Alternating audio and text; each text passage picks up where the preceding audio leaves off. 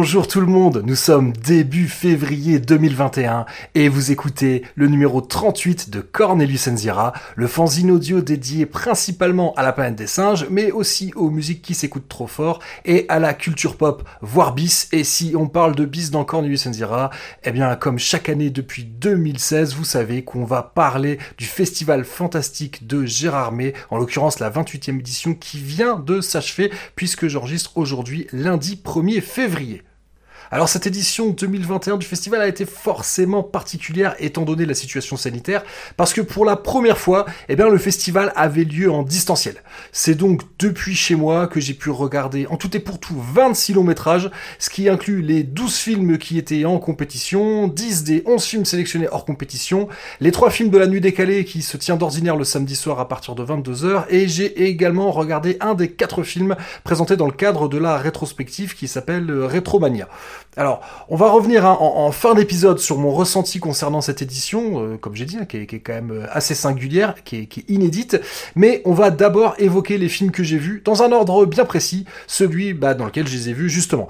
Euh, on renoue avec ce que je faisais dans les premiers épisodes consacrés au Festival de Gérard Armé, ça, ça permet de donner une idée de l'état d'esprit ou de fatigue dans lequel j'ai vu ces films, car le festival, donc il a commencé le mercredi 27 janvier à midi, et il s'est achevé hier, donc hein, vous avez bien compté, vous avez compris que c'était dimanche 31 janvier et c'était à minuit. Donc, en 4 jours et demi, alors j'ai vu donc tous les films en compétition, donc on va les citer. Donc il y avait Anything for Jackson, un film canadien, Boys from County Hell, un film britannico-irlandais ou irlando-britannique, enfin en tout cas ça se passe en Irlande. Euh, j'ai vu Host, un autre film britannique, enfin oui, bon, les Irlandais sont pas britanniques, enfin bref, hein, je, je, je, pas on, va pas commencer à se perdre dans des questions de géopolitique. Euh, donc j'ai vu également La Nuée, un film français, euh, Mosquito State, un film polono-états-unien, Possessor, un film britannico-canadien, euh, Sleep, un film allemand, d'ailleurs je crois que ça s'appelle pas comme ça, je crois qu'ils ont mis le titre en anglais, ça doit être, euh, je, je, sais pas le dire en allemand, c'est Schlaft, Schlafen, enfin un truc comme ça. Euh, Sweet River, un film australien, Teddy, un film français, The Cursed Lesson, un film sud-coréen, The Other Side, qui est un film suédois, et enfin The Stylist, ah bah mince, là je, je sais plus The Stylist. Euh, ça doit être un film, ça doit être américain. J'espère ne pas dire de bêtises. En hors compétition, j'ai vu Archive, donc un film britannique, Beauty Water, un film sud-coréen, film d'animation sud-coréen, euh, Butchers, un film canadien, Come True, un film, euh, bah, je crois qu'il est canadien aussi, Ghost of War, un film britannique. Je n'ai pas vu euh, Impetigore, c'est le seul film sur lequel j'ai fait l'impasse, un film, alors une coproduction entre l'Indonésie, les États-Unis et la Corée du Sud. Euh, les Animaux Fantastiques, un film français, euh, deux films russes, Sputnik et Super Deep, un film euh, américain, The Dark and the Wicked, et enfin The Mortuary Collection, qui est également un film qui nous vient des USA. Et j'ai vu les trois films de la nuit décalée et bien évidemment j'ai pas les titres sous les yeux. Alors de mémoire, euh, c'était euh, un épisode. Bah oui, vous, comprenez. Hein, J'enregistre dès le lendemain. Ça veut dire que j'ai pas j'ai pas hyper préparé cet épisode, mais c'est un peu c'est un peu voulu. C'est pour euh, c'est pour faire des comment pour faire une présentation assez spontanée. Oui donc dans, la alors dans la rétrospective, en plus de X-Tro, il y avait également Chromosome 3, Le Loup-garou de Londres et Addiction. Et euh, qu'est-ce qu'il y avait euh, dans La Nuit décalée? Il y avait un film euh, avec un kyste tueur qui s'appelle Cyst, un film avec un jean tueur qui s'appelle Slax, et un film avec un extraterrestre tueur qui s'appelle Psycho Gorman. Voilà, ça je vous le dis de tête, et eh ben on verra, on verra quand je vais avancer dans mes notes si je me suis planté dans les titres. Alors je vous ai balancé pas mal de chiffres, pas mal de, de noms. Euh, bah, vous aurez compris, je vous ai dit que ça fait depuis 2016 que je parle de Gérard May et l'épisode 0 de Cornelius Enzira était déjà consacré euh, au festival de Gérard May, et donc édition 2016, hein, oui, forcément. Eh bien 2021, on fête les 5 ans de Cornelius Enzira. Donc on va mettre les petits plats dans les grands pour cet épisode. On va tout de suite dégainer un générique anniversaire. Ne me remerciez pas, c'est cadeau. Joyeux anniversaire,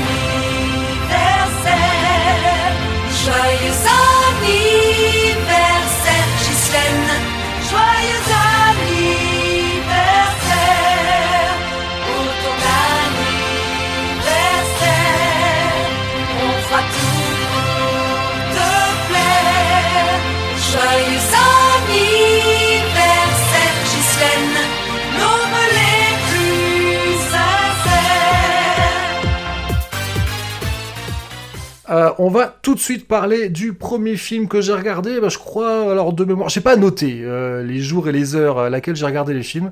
Euh, c'est vrai que d'habitude, je vous donne à chaque fois le jour et l'heure parce que oui, forcément, j'ai le programme des, séances que j'ai réservées. Là, cette année, euh, ça, ça, ça marchait différemment. Oui, parce que ce que j'ai peut-être pas précisé, c'est que moi j'ai réussi à avoir un pass festival qui me permettait d'avoir accès à tous les films en compétition et hors compétition, ainsi qu'à la nuit décalée. Et donc il y avait d'autres trucs pour lesquels il fallait réserver. Bon, moi j'ai réservé une séance euh, Retromania euh, un peu comme ça, hein, mais ça on en parlera le moment venu. Donc ce qui explique pourquoi, euh, voilà, moi j'avais pas de, j'avais pas de réservation à proprement parler. J'avais juste accès au site et je pouvais regarder. J'avais 24 heures pour regarder chaque film à partir du moment où j'avais démarré, où j'avais appuyé sur le bouton lecture. Voilà. Donc, mais ça, je l'ai dit, on va revenir un peu plus en détail à la fin de cet épisode parce que je pense que ça intéressera peut-être surtout les habitués du festival.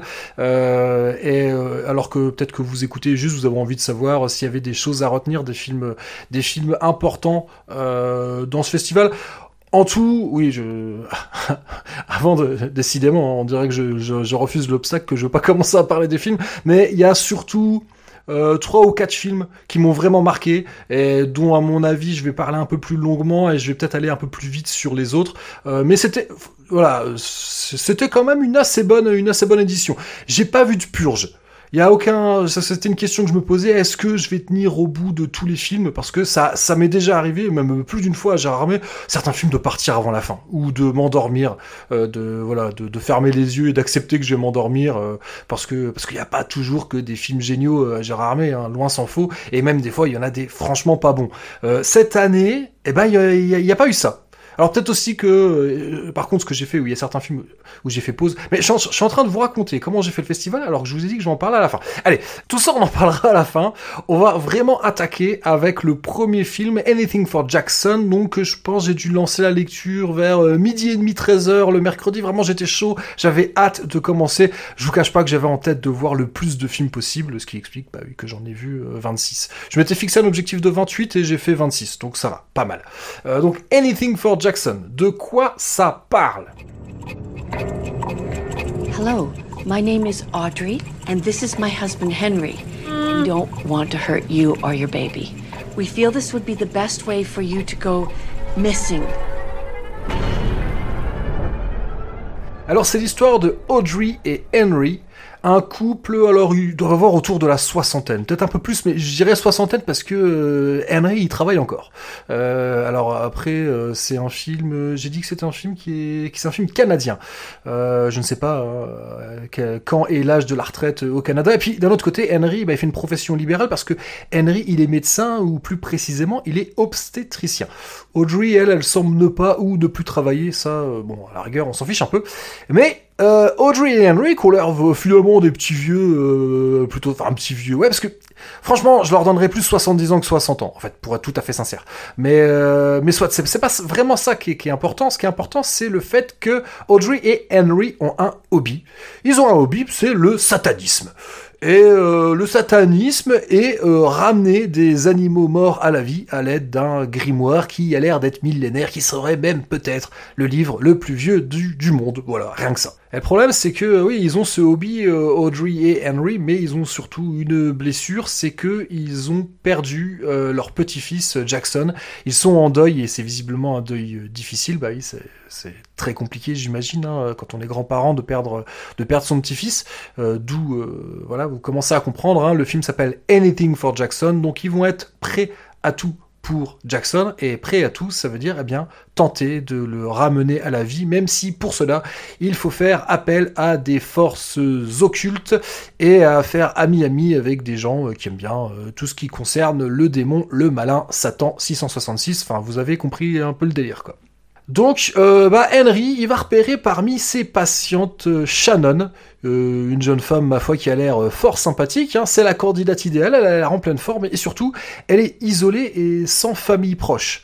Et puis c'est une grossesse non désirée, donc voilà, il y a un peu, elle coche pas mal de cases. On sent que ça fait un petit moment que Henry il cherche parmi ses patientes s'il y aurait pas la candidate idéale. Pourquoi? Bah pour mettre au monde un enfant dans lequel il pourrait, à l'aide du, du à l'aide du diable, euh, faire se réincarner l'esprit de leur petit-fils.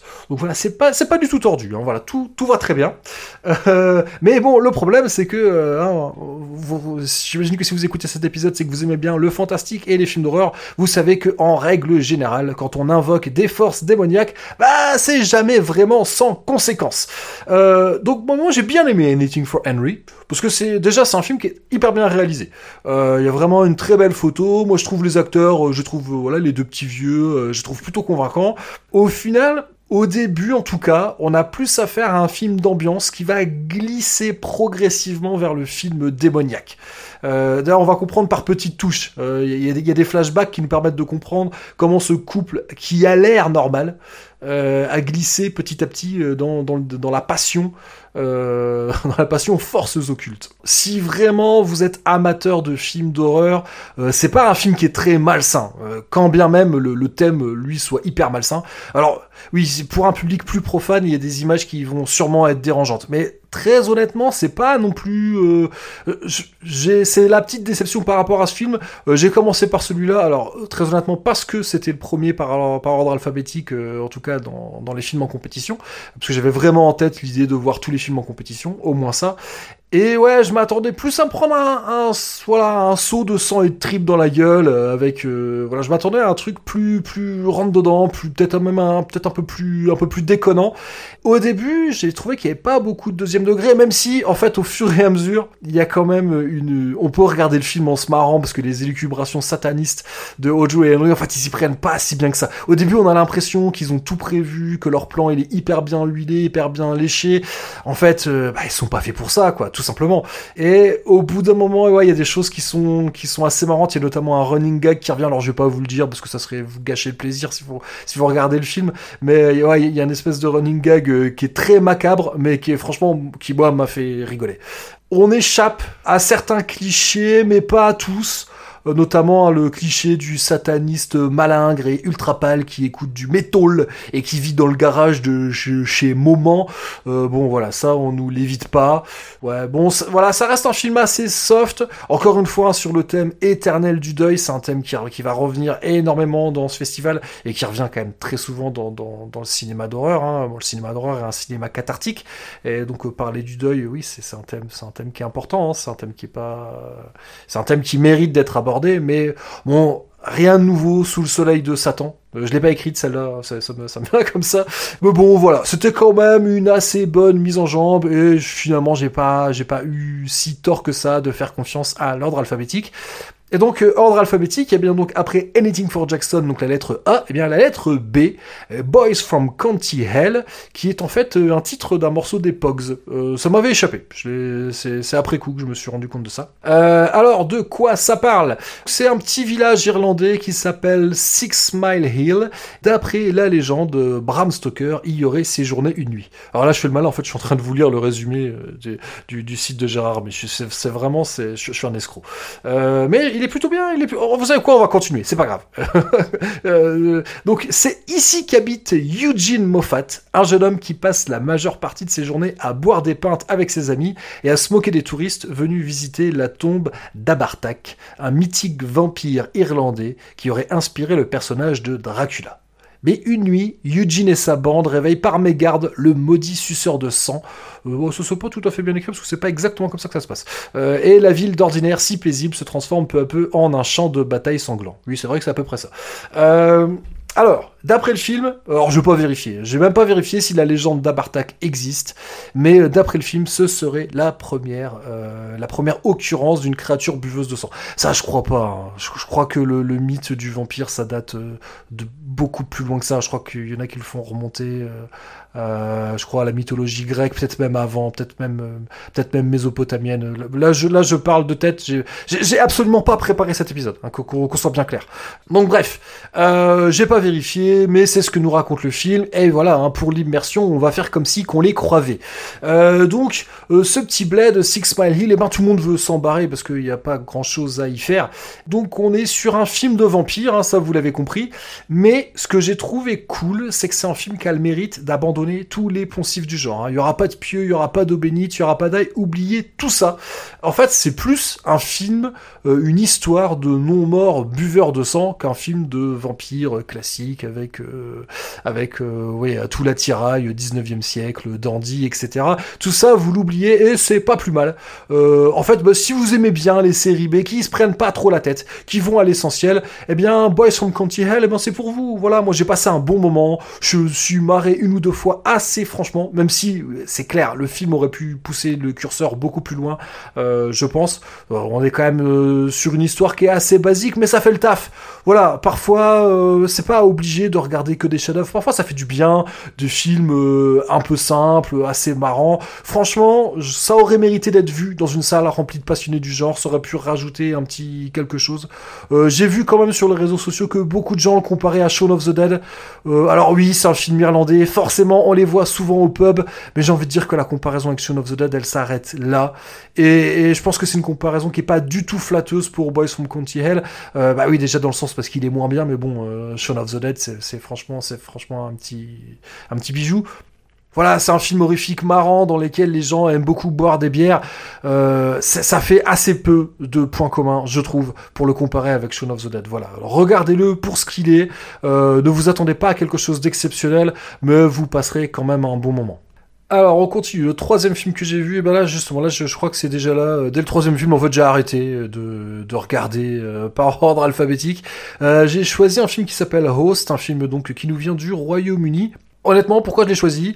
Euh, Parce que euh, parce qu'il faisait juste une heure deux. Voilà, une heure et deux minutes, et euh, parce que ça allait bien, euh, je pense que ça allait bien avec euh, avec mon agenda à ce moment-là. Je sais plus pourquoi, parce que je l'ai regardé le soir quand même. Alors pourquoi j'ai choisi ça? Peut-être parce que je m'étais dit je pas, je, que j'avais pas envie de me coucher trop tard, et que le fait de regarder un film qui faisait à peine plus d'une heure, ça me permettait de regarder deux le même soir. Parce que oui, au début, je me suis dit non, non, non, j'ai armé, je fais pas n'importe quoi, je dérègle pas mon cycle de sommeil, je vais jamais me coucher plus tard que minuit. Bon, vous verrez plus tard que que j'ai pas respecté tout à fait cette mais bon, on est lundi matin et j'enregistre. Ça veut dire que je me suis pas non plus. Euh, j'ai quand même, euh, j'ai quand fait des nuits. Euh, je sais pas où je vais avec cette phrase et je décide de l'arrêter. on, va, parler, on va parler de Host. Qu'est-ce que c'est Host? Eh ben, c'est une séance de spiritisme via Zoom. Zoom, hein, donc je pense que peut-être qu'avant les différents confinements, euh, c'est quelque chose qui parlait pas à tout le monde. Maintenant, tout le monde voit ce que c'est. c'est un truc un peu comme Skype. Voilà, pour peut-être, on sait jamais. Hein, euh, pour les deux ou trois qui verraient pas ce que c'est, c'est un truc un peu comme Skype qui permet de se réunir à plusieurs, de voilà, de, bah, de faire oui des, des réunions. c'est le principe. Euh, tous face caméra avec une webcam et euh, et ça donne un peu euh, l'illusion de faire de faire une réunion normale dans une pièce alors que tout le monde est en pyjama chez soi avec juste juste une chemise ou une veste en haut pour faire croire qu'on est habillé, alors qu'en fait, eh ben, pas du tout. Voilà. Donc, host, c'est ça. Et euh, ah, pourquoi host? Parce qu'il y a euh, une des participantes, euh, donc c'est une soirée entre filles, mais au lieu que ce soit un apéro classique, eh bien, elles décident de faire, je l'ai dit, une séance de spiritisme. Elles font appel, je sais plus combien elles sont, je sais plus, 5 ou 6. et elles font appel à une femme qui est spécialisée dans le dialogue avec l'au-delà. Je, je, sais pas comment dire. J'ai pas envie de trop euh, m'attarder là-dessus, donc la conversation en distanciel, j'ai peur que ça devienne le fan footage version Covid, parce que j'ai vu, je sais plus, je crois que c'est sur euh, Prime Video, qu'il y a un film français qui est sorti, c'est un peu le même principe, des gens qui sont en train de faire une conversation euh, comme ça, via un logiciel de ce genre, et, et puis bah, ça se passe pas bien. Quand j'ai lancé le film, je savais pas du tout ce que ça allait être. Ça donne tout de suite un côté opportuniste à la démarche qui joue vraiment pas en faveur du film. Euh, déjà que euh, voilà, ça fait penser ces, histoires un peu de trucs euh, paranormaux. On pense tout de suite à des films qui ont une réputation d'œuvres commerciales au sens putassier du terme. Hein, quand je dis commercial, type paranormal. Alors si je dis réputation, type paranormal activity, excusez-moi. si je dis réputation, euh, bah c'est parce que je l'ai pas vu en fait Paranormal Activity. Ça m'intéresse pas du tout. Euh, les films qui reposent sur les jumpscares c'est vraiment pas ma cam. Et c'est tout à fait le principe de Host hein.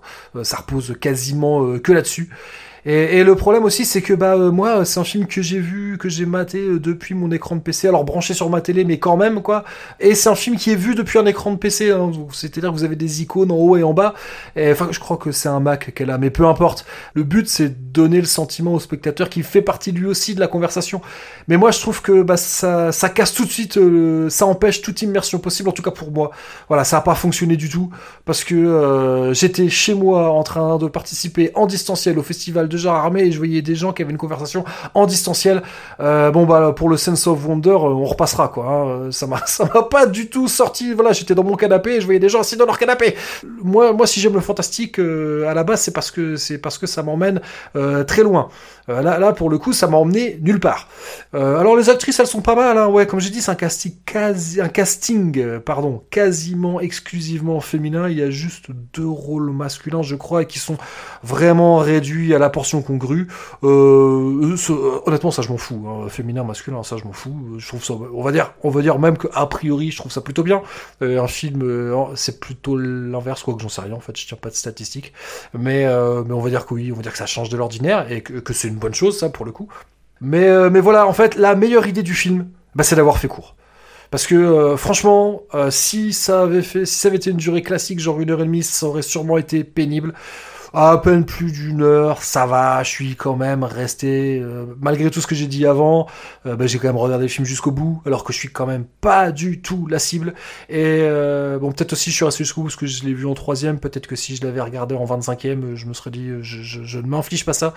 donc je ne le recommande qu'aux passionnés du genre. Il y en a sûrement, hein, et c'est pas grave, vous avez le droit. Franchement, c'est pas parce que moi j'aime pas que c'est pas bien, mais, mais voilà, j'ai pas non plus passé un mauvais moment. Il y, a franchement pire dans la vie.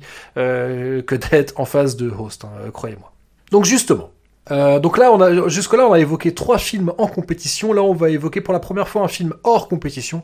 Et je pense que si j'ai lancé, il devait être, je sais pas, 8-9 heures du soir, j'ai lancé Spoutnik un film euh, russe justement parce que je sentais que j'avais besoin d'avoir mon, mon petit sense of wonder. Voilà, j'avais envie d'évasion.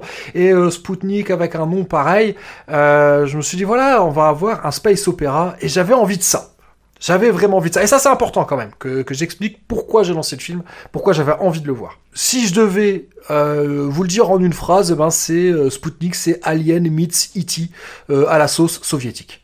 Donc on a une intro dans une capsule spatiale euh, dans l'espace. Alors le film est situé dans les années 80, hein. donc euh, vraiment on est à la fin, fin de l'ère soviétique.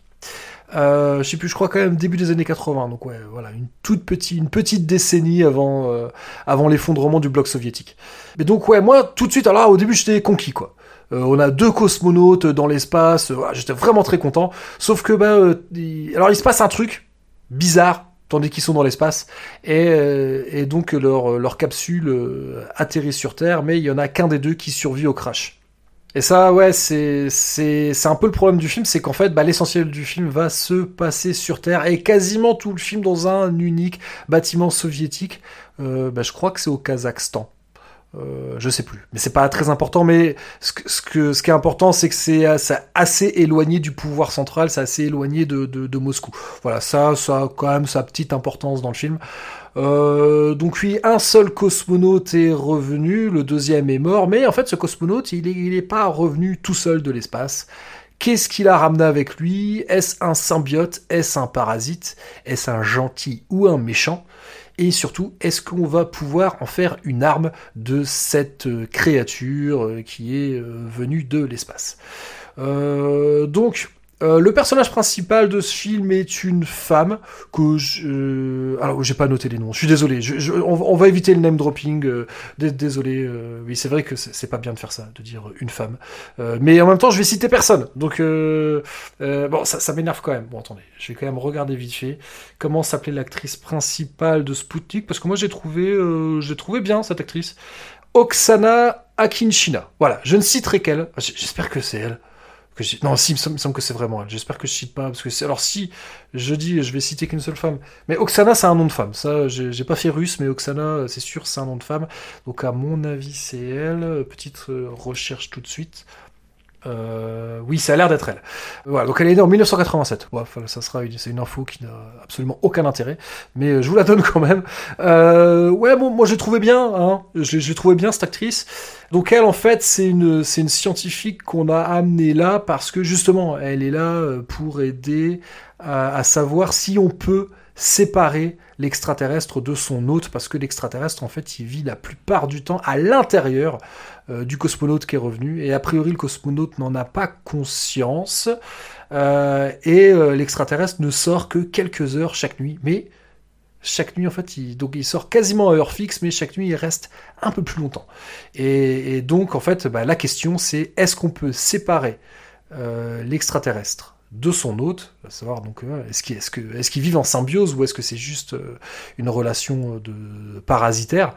Et euh, est-ce qu'on va pouvoir en faire quelque chose de, de cet alien euh, donc ouais, moi franchement, premier quart d'heure, j'étais conquis. J'étais conquis, voilà, au début c'est dans l'espace, ok, ils reviennent sur Terre, ah, j'étais un peu déçu parce que je jouais un space opéra, mais je trouve, euh, voilà, je trouve que le personnage, euh, le personnage est un personnage fort, un personnage qui a l'air de, ça, elle a l'air de savoir ce qu'elle veut, elle a l'air d'avoir des convictions, ça, ça me plaît. mais en fait, bah ouais, rapidement j'ai commencé un peu à m'ennuyer, à trouver ça un peu terne et avoir l'impression en fait de voir un film qui était écrit, que c'était un template en fait de scénario. Euh, on pense, on pense quand même beaucoup à Alien, hein, même si c'est pas dans l'espace. Même si le, le, design de la créature, il est pas mal. Pour le coup, on s'éloigne d'Alien. Le design de la créature, je l'ai bien aimé, mais, mais je pense qu'en fait, j'avais, je pense que j'avais trop d'attentes. Parce que tout en en parlant, je suis en train d'essayer de me remémorer des images du film et euh, et euh, en fait, il y, y, a plein de bonnes choses. Il y a, y, a, y a, plein de bonnes choses, mais je trouve ça dommage que certaines piste n'ait pas été explorée. Par exemple, on nous fait comprendre de manière assez subtile que le personnage principal est, est dépressive. Euh, en fait, parce qu'elle prend des médicaments. Et j'ai été vérifié après euh, à quoi servaient ces médicaments. J'ai vu que c'est des, médicaments qu'on donnait pour traiter la dépression. Donc j'ai dit, ah tiens, tiens, ça c'est un truc voilà qui donnait aussi un peu euh, un caractère particulier à son personnage. Et je trouve que, alors on le ressent dans le jeu de l'actrice, mais je trouve c'est pas, c'est pas si, enfin, ou alors c'est moi qui suis passé à côté.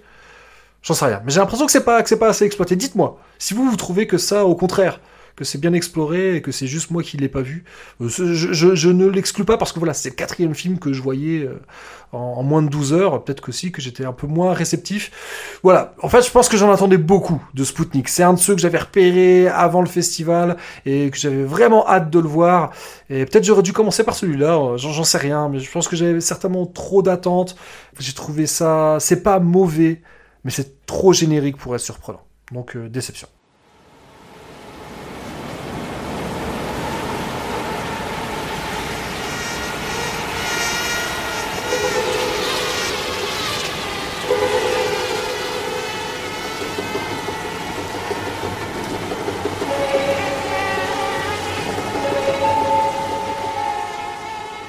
Le jeudi matin à 9h20, oui Mathieu, celui-là, je ne sais pas pourquoi, pour celui-là j'ai l'info, euh, j'ai lancé Mosquito State bien installé euh, dans mon salon, dans mon canapé, euh, voilà, sur la télé.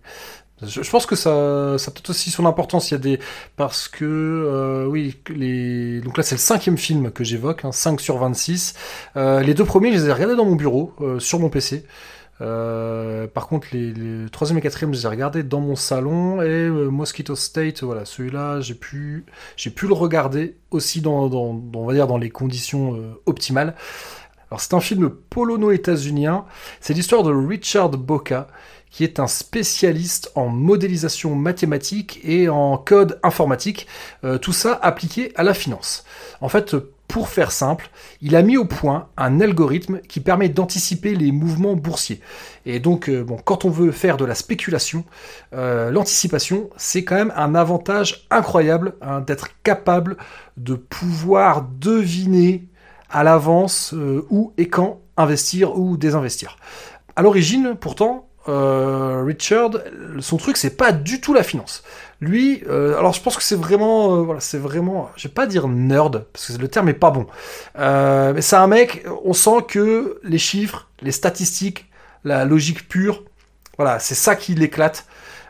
si tant est que quelque chose peut l'éclater dans la vie, mais ça, je vais expliquer un peu après. Donc lui, en fait, à la base, il avait mis au point un algorithme qui avait permis de prédire la disparition d'une population d'abeilles en Californie et des conséquences qu'allait avoir cette disparition qui n'avait pas encore eu lieu hein, euh, sur, euh, je crois, la production d'amandes, un truc comme ça. Bon après, c'est un film. Hein.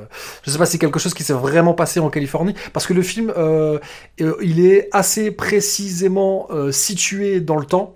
donc ça se passe à New York en 2007. Là, ça, on, arrive à, à, savoir pourquoi, en fait, dès le départ, il y a de l'exposition qui est faite par les dialogues parce qu'il y a des personnages qui parlent euh, de l'opposition dans la primaire démocrate entre Hillary Clinton et Barack Obama. Euh, il y en a aussi un qui parle de l'iPhone mais euh, qui est encore un prototype. Euh, parce que l'iPhone est sorti, alors là ça j'ai vérifié, est sorti en juin 2007. Ça m'a fait bizarre, parce que les smartphones c'est quelque chose qui fait tellement partie de notre quotidien, et, euh, en même temps 2007 ça nous paraît pas... Enfin moi si on me dit 2007 ça me paraît pas si loin. Euh, sauf que là on a des personnages qui parlent de l'iPhone comme un truc qui est, qui, pas encore vraiment sorti, et qui parlent de Hillary Clinton et Barack Obama, et ils envoient aucun des deux dans le costume de président. Ça je trouve que c'est assez bien vu, parce que Barack Obama, là, on va pas c'est dans la politique, hein. peu importe qu'on l'aime ou qu'on l'aime pas, je Barack Obama, il incarne vraiment la figure de l'homme d'État. Et, euh, de se dire, euh, ouais, probablement hein, qu'il y a des gens en 2007 qui devaient se dire, euh, ouais, bof, entre Obama et Clinton, je ne sais pas, j'en vois aucun des deux à la Maison Blanche. Je pense que c'est le genre de discussion qui, a pu arriver. donc ça, ça, ça c'est voilà, c'est assez marrant de replacer dans un passé qui me semble pas très lointain, des choses qui aujourd'hui sont comme complètement établies, euh, qui à l'époque bah, l'étaient pas du tout. Et ça, euh, ça j'ai trouvé que c'était plutôt bien fait. Voilà, enfin, après, peut-être peut-être qu'il y a des gens qui vont trouver ça balourd, mais euh, c'est juste... Euh, parce que c'est vrai que ça, ça, arrive dans la même conversation, c'est peut-être un peu beaucoup. mais, tout de suite, sa place, on comprend où on est. On est dans les hautes sphères, parce que voilà, il y en a un qui a un iPhone alors que c'est pas encore sorti, et, et ouais, ça parle quand même, parce qu'on est dans le milieu, on est dans le milieu de la finance. Et donc il y a Richard qui est là-dedans, et on sent que lui, en fait, il est pas à sa place là-dedans. Ouais, c'est un peu le cliché du génie renfermé sur lui-même que personne comprend vraiment, mais c'est pas grave parce qu'il fait gagner de l'argent à tout le monde, à tel point que euh, il est présenté euh, par son big boss comme la poule aux œufs d'or. Euh, d'ailleurs, Richard lui-même, il est extrêmement riche. Hein. On, va voir dans le film, il est pété de thunes, mais le gars en fait, il est, il est extrêmement gauche. il se déplace d'une manière un peu étrange. C'est pas vraiment comme s'il avait des tics, mais quand il se déplace, on dirait presque qu'il danse. C'est bizarre en fait quand, il marche. Et puis on va voir, il y a de l'exposition par l'action euh, qui nous fait comprendre qu'en fait c'est un maniaque de l'ordre et de la propreté. Euh, il vit dans un appart, comme je dis, un appart qui doit valoir des millions et des millions parce qu'il a un appart à New York avec vue sur Central Park pardon. Euh, d'ailleurs, en fait, c'est pas juste un appart, qu'il en fait, il a tous les apparts de l'étage. Il vit que dans un seul, mais il a tous les apparts de l'étage. Et d'ailleurs, il y a un de ses appartements qui lui sert de cave, parce qu'il collectionne le vin, quand même, il en boit pas. Euh, en fait, il vit un peu comme, un moine, hein, Richard. Voilà, il se lève à 4 heures du matin, il boit pas une goutte d'alcool, mais il collectionne le vin. Pourquoi? Parce qu'en fait, il a compris que c'était un placement très sûr. Voilà, lui, il vit dans un petit monde qui est modélisé et il s'est rendu compte que euh, le vin, c'était un peu comme des assets, mais des assets un peu particuliers parce que le vin, ça, en gros, ça, ne fait que euh, prendre de la valeur, quoi.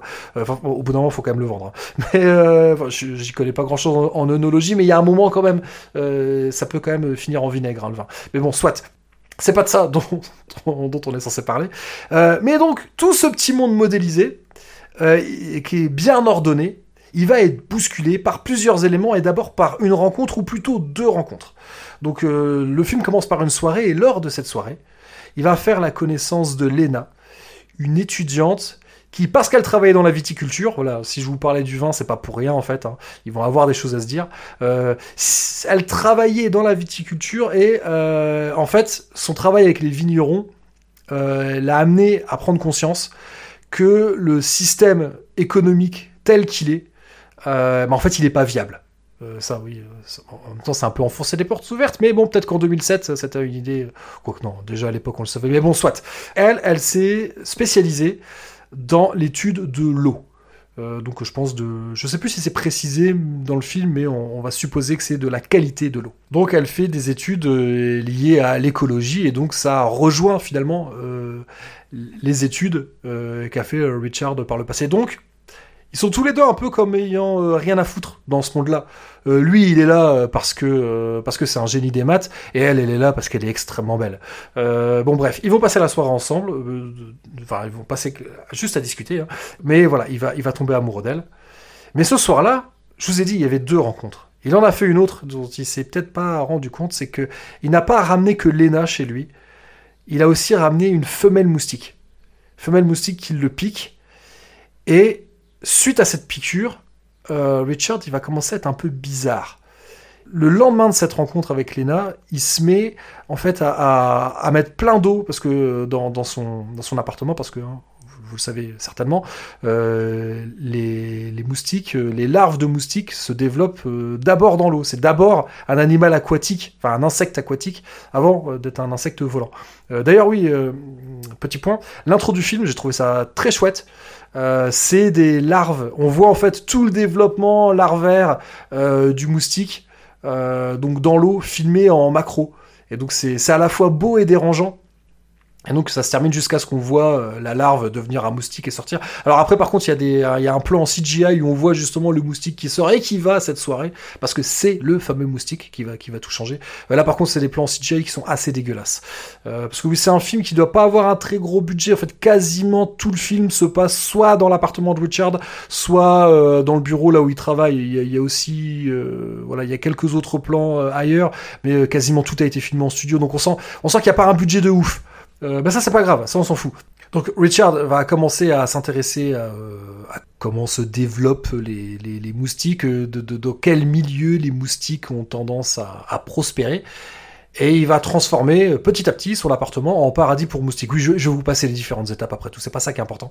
Mais sauf qu'en fait, Richard, il va, il, va, il va commencer à vivre avec une nuée de moustiques et surtout il les laisse euh, le piquer on sent qu'il prend du plaisir au fait de euh, leur apporter du sang, le sang qui leur donne des protéines qui permet de pondre des œufs et donc d'être de plus en plus nombreux. Voilà, moi j'ai appris les trucs hein, sur les sur les moustiques dans ce film, même si c'est pas une étude euh, d'entomologie. Donc ce qui fait que ouais, comme il se déplace un peu bizarrement et qu'il commence, à, il à ressembler un peu à, à Coluche dans Banzai. Hein. voilà, il commence à ressembler plus à rien et à être vraiment chelou. Et surtout, il y a aussi autre chose, c'est qu'il commence à paniquer parce que, euh, enfin, c'est pas lui qui panique, c'est son algorithme. Parce que oui, on est en 2007, on est un an avant la fameuse crise des subprimes, et, et euh, eh ben son algorithme lui permet d'avoir des indices qui lui permet de comprendre que, euh, que là le système va droit dans le mur, mais qu'on y est tout près. C'est une histoire qui parle, alors j'allais dire, qui parle en filigrane. Non, c'est pas en filigrane parce que c'est écrit en énorme au marqueur en fait. Hein. Euh, c'est une histoire qui parle d'écologie et d'économie plus que finalement un film d'un homme qui se, trans, euh, qui se transforme. Hein. non, non, il va pas se transformer en moustique. Ouais, désolé si c'est un spoiler de vous dire ça. C'est pas la mouche. Hein. Euh, mais, mais voilà, donc ouais, c'est un film qui, qui, qui, parle de ça parce que lui, il va voir son big boss en lui disant il faut arrêter la spéculation, on va faire effondrer le système. Euh, on peut pas faire ça. En fait, son boss, il en a rien à foutre. Il entend, il entend très bien les arguments de Richard, mais en gros, ce qu'il lui dit, c'est tant que les profits sont supérieurs aux pertes, je m'en fous. Et clairement, oui, bah c'est euh, généralement hein, ce qui se passe hein, dans chaque crise. C'est au plus gros que ça profite, c'est pas au plus petit. Donc on s'en fout que le système s'effondre parce que ça va être à notre bénéfice. Et de toute façon, euh, voilà, si on continue à s'engraisser, on remettra le système en place. Euh, et peu importe, il pourra se casser la gueule autant de fois qu'il faut, du moment que nous, on s'en fout plein les fouilles. alors c'est hyper caricatural en fait ce que je suis en train de dire. Peut-être que le film l'est un peu finalement. bon, soit. Ouais, ouais, on enfonce quand même pas mal de portes ouvertes dans Mosquito State, mais ce que j'ai trouvé intéressant en fait, c'est que euh, je pense que le propos principal du film, c'est que on peut anticiper ce qui va se produire en cherchant dans des événements passés, dans des crises du passé, des situations similaires et en essayant de comprendre quels étaient les indices qui à ce moment-là auraient pu permettre de comprendre ce qui allait arriver. Et en fait, ça implique deux choses. Déjà, ça implique qu'il faut avoir une bonne lecture des crises du passé, parce que euh, oui, on identifie toujours les causes des, des gros problèmes que l'humanité a rencontrés, euh, c'est toujours a posteriori. Donc on peut avoir une mauvaise lecture des événements du passé. Peut-être que euh, peut-être qu'on identifie certaines choses comme étant des causes, peut-être qu'on crée des liens de cause à effet là où il y en a pas. Et l'autre problème, c'est que bah, un événement imprévu, un événement, oui, un événement imprévu par essence, généralement, c'est qu'il est inédit. Donc, s'il est inédit, c'est qu'il n'y a pas de choses euh, similaires qui se sont passées euh, précédemment. Donc, on peut pas le prévoir. Donc, c'est vrai qu'on vit dans un monde avec plein d'algorithmes, plein de modèles, et ça peut nous donner l'impression qu'il y a un pilote dans l'avion et qu'on va pas se prendre une montagne dans la gueule. Et en fait, bah, euh, bah non, non, rien, euh, rien ne permet de le savoir. D'ailleurs, là, euh, on, est en pleine période de Covid-19. Euh, je sais pas s'il y a beaucoup de gens qui pouvaient prédire un truc pareil.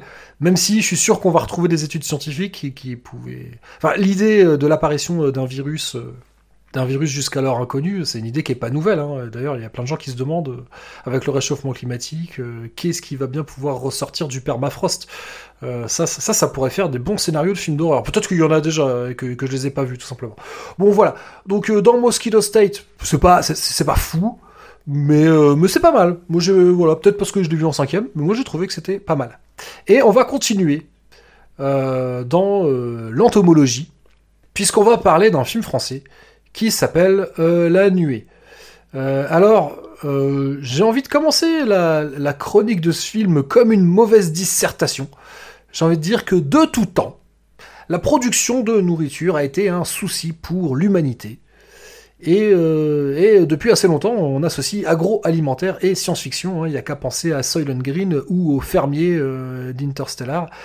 Donc, quel est le thème abordé dans la nuée?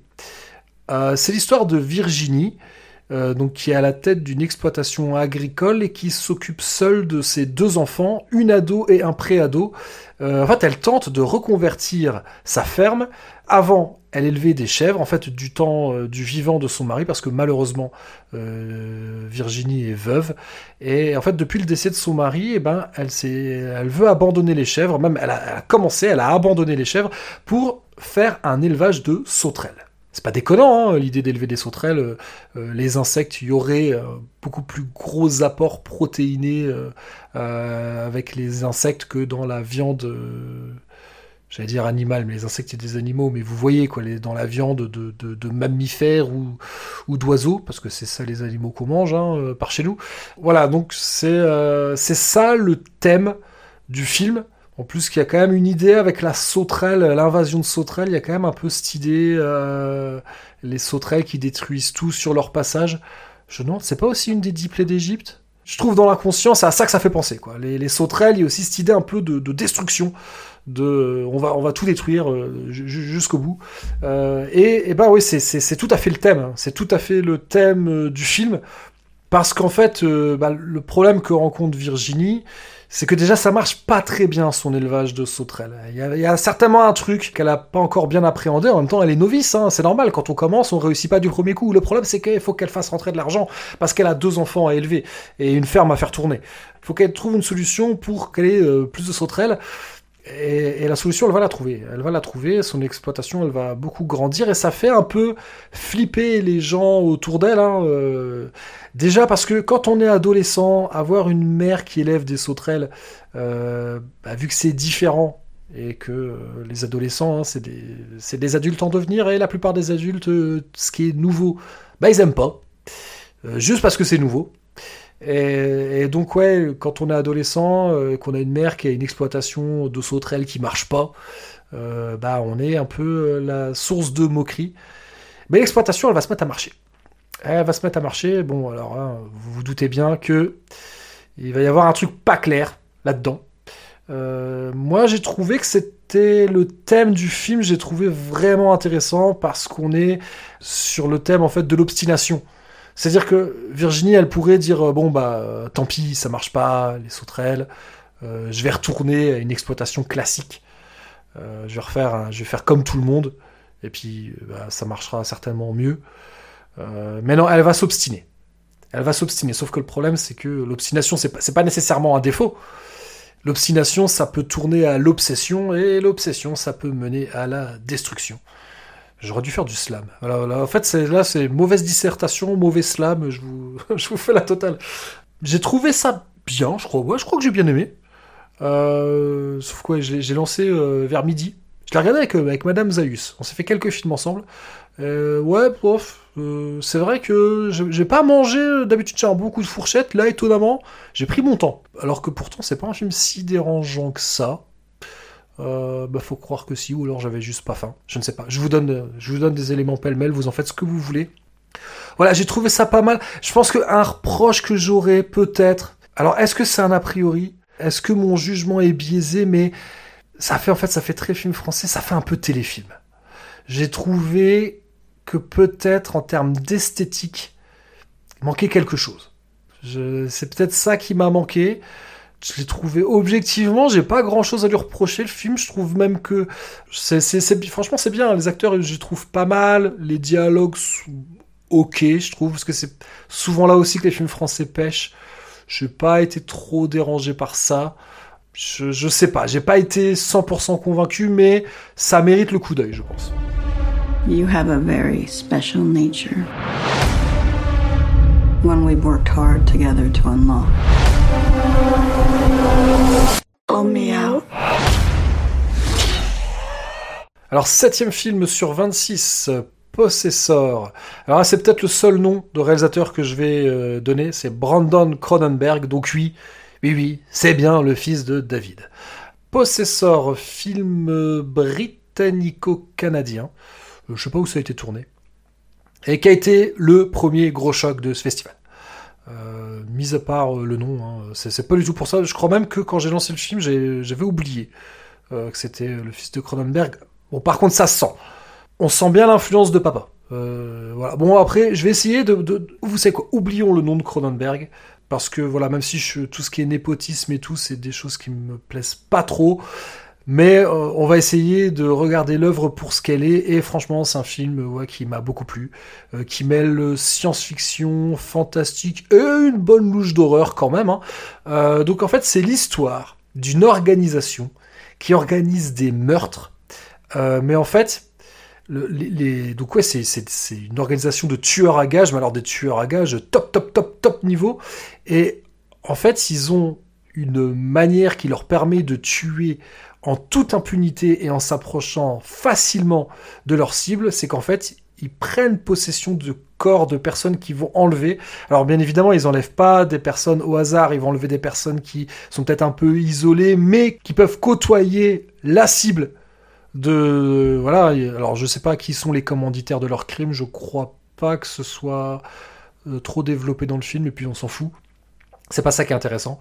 Euh, mais voilà, ils peuvent s'approcher facilement de leur, euh, de leur victime potentielle, euh, de, la, de tuer cette victime. Et pour retrouver leur propre corps, il leur suffit, alors là je dis ça avec des air quotes, hein, de se tirer une balle dans la bouche. Oui, c'est peut-être la partie Bon, un peu, un peu...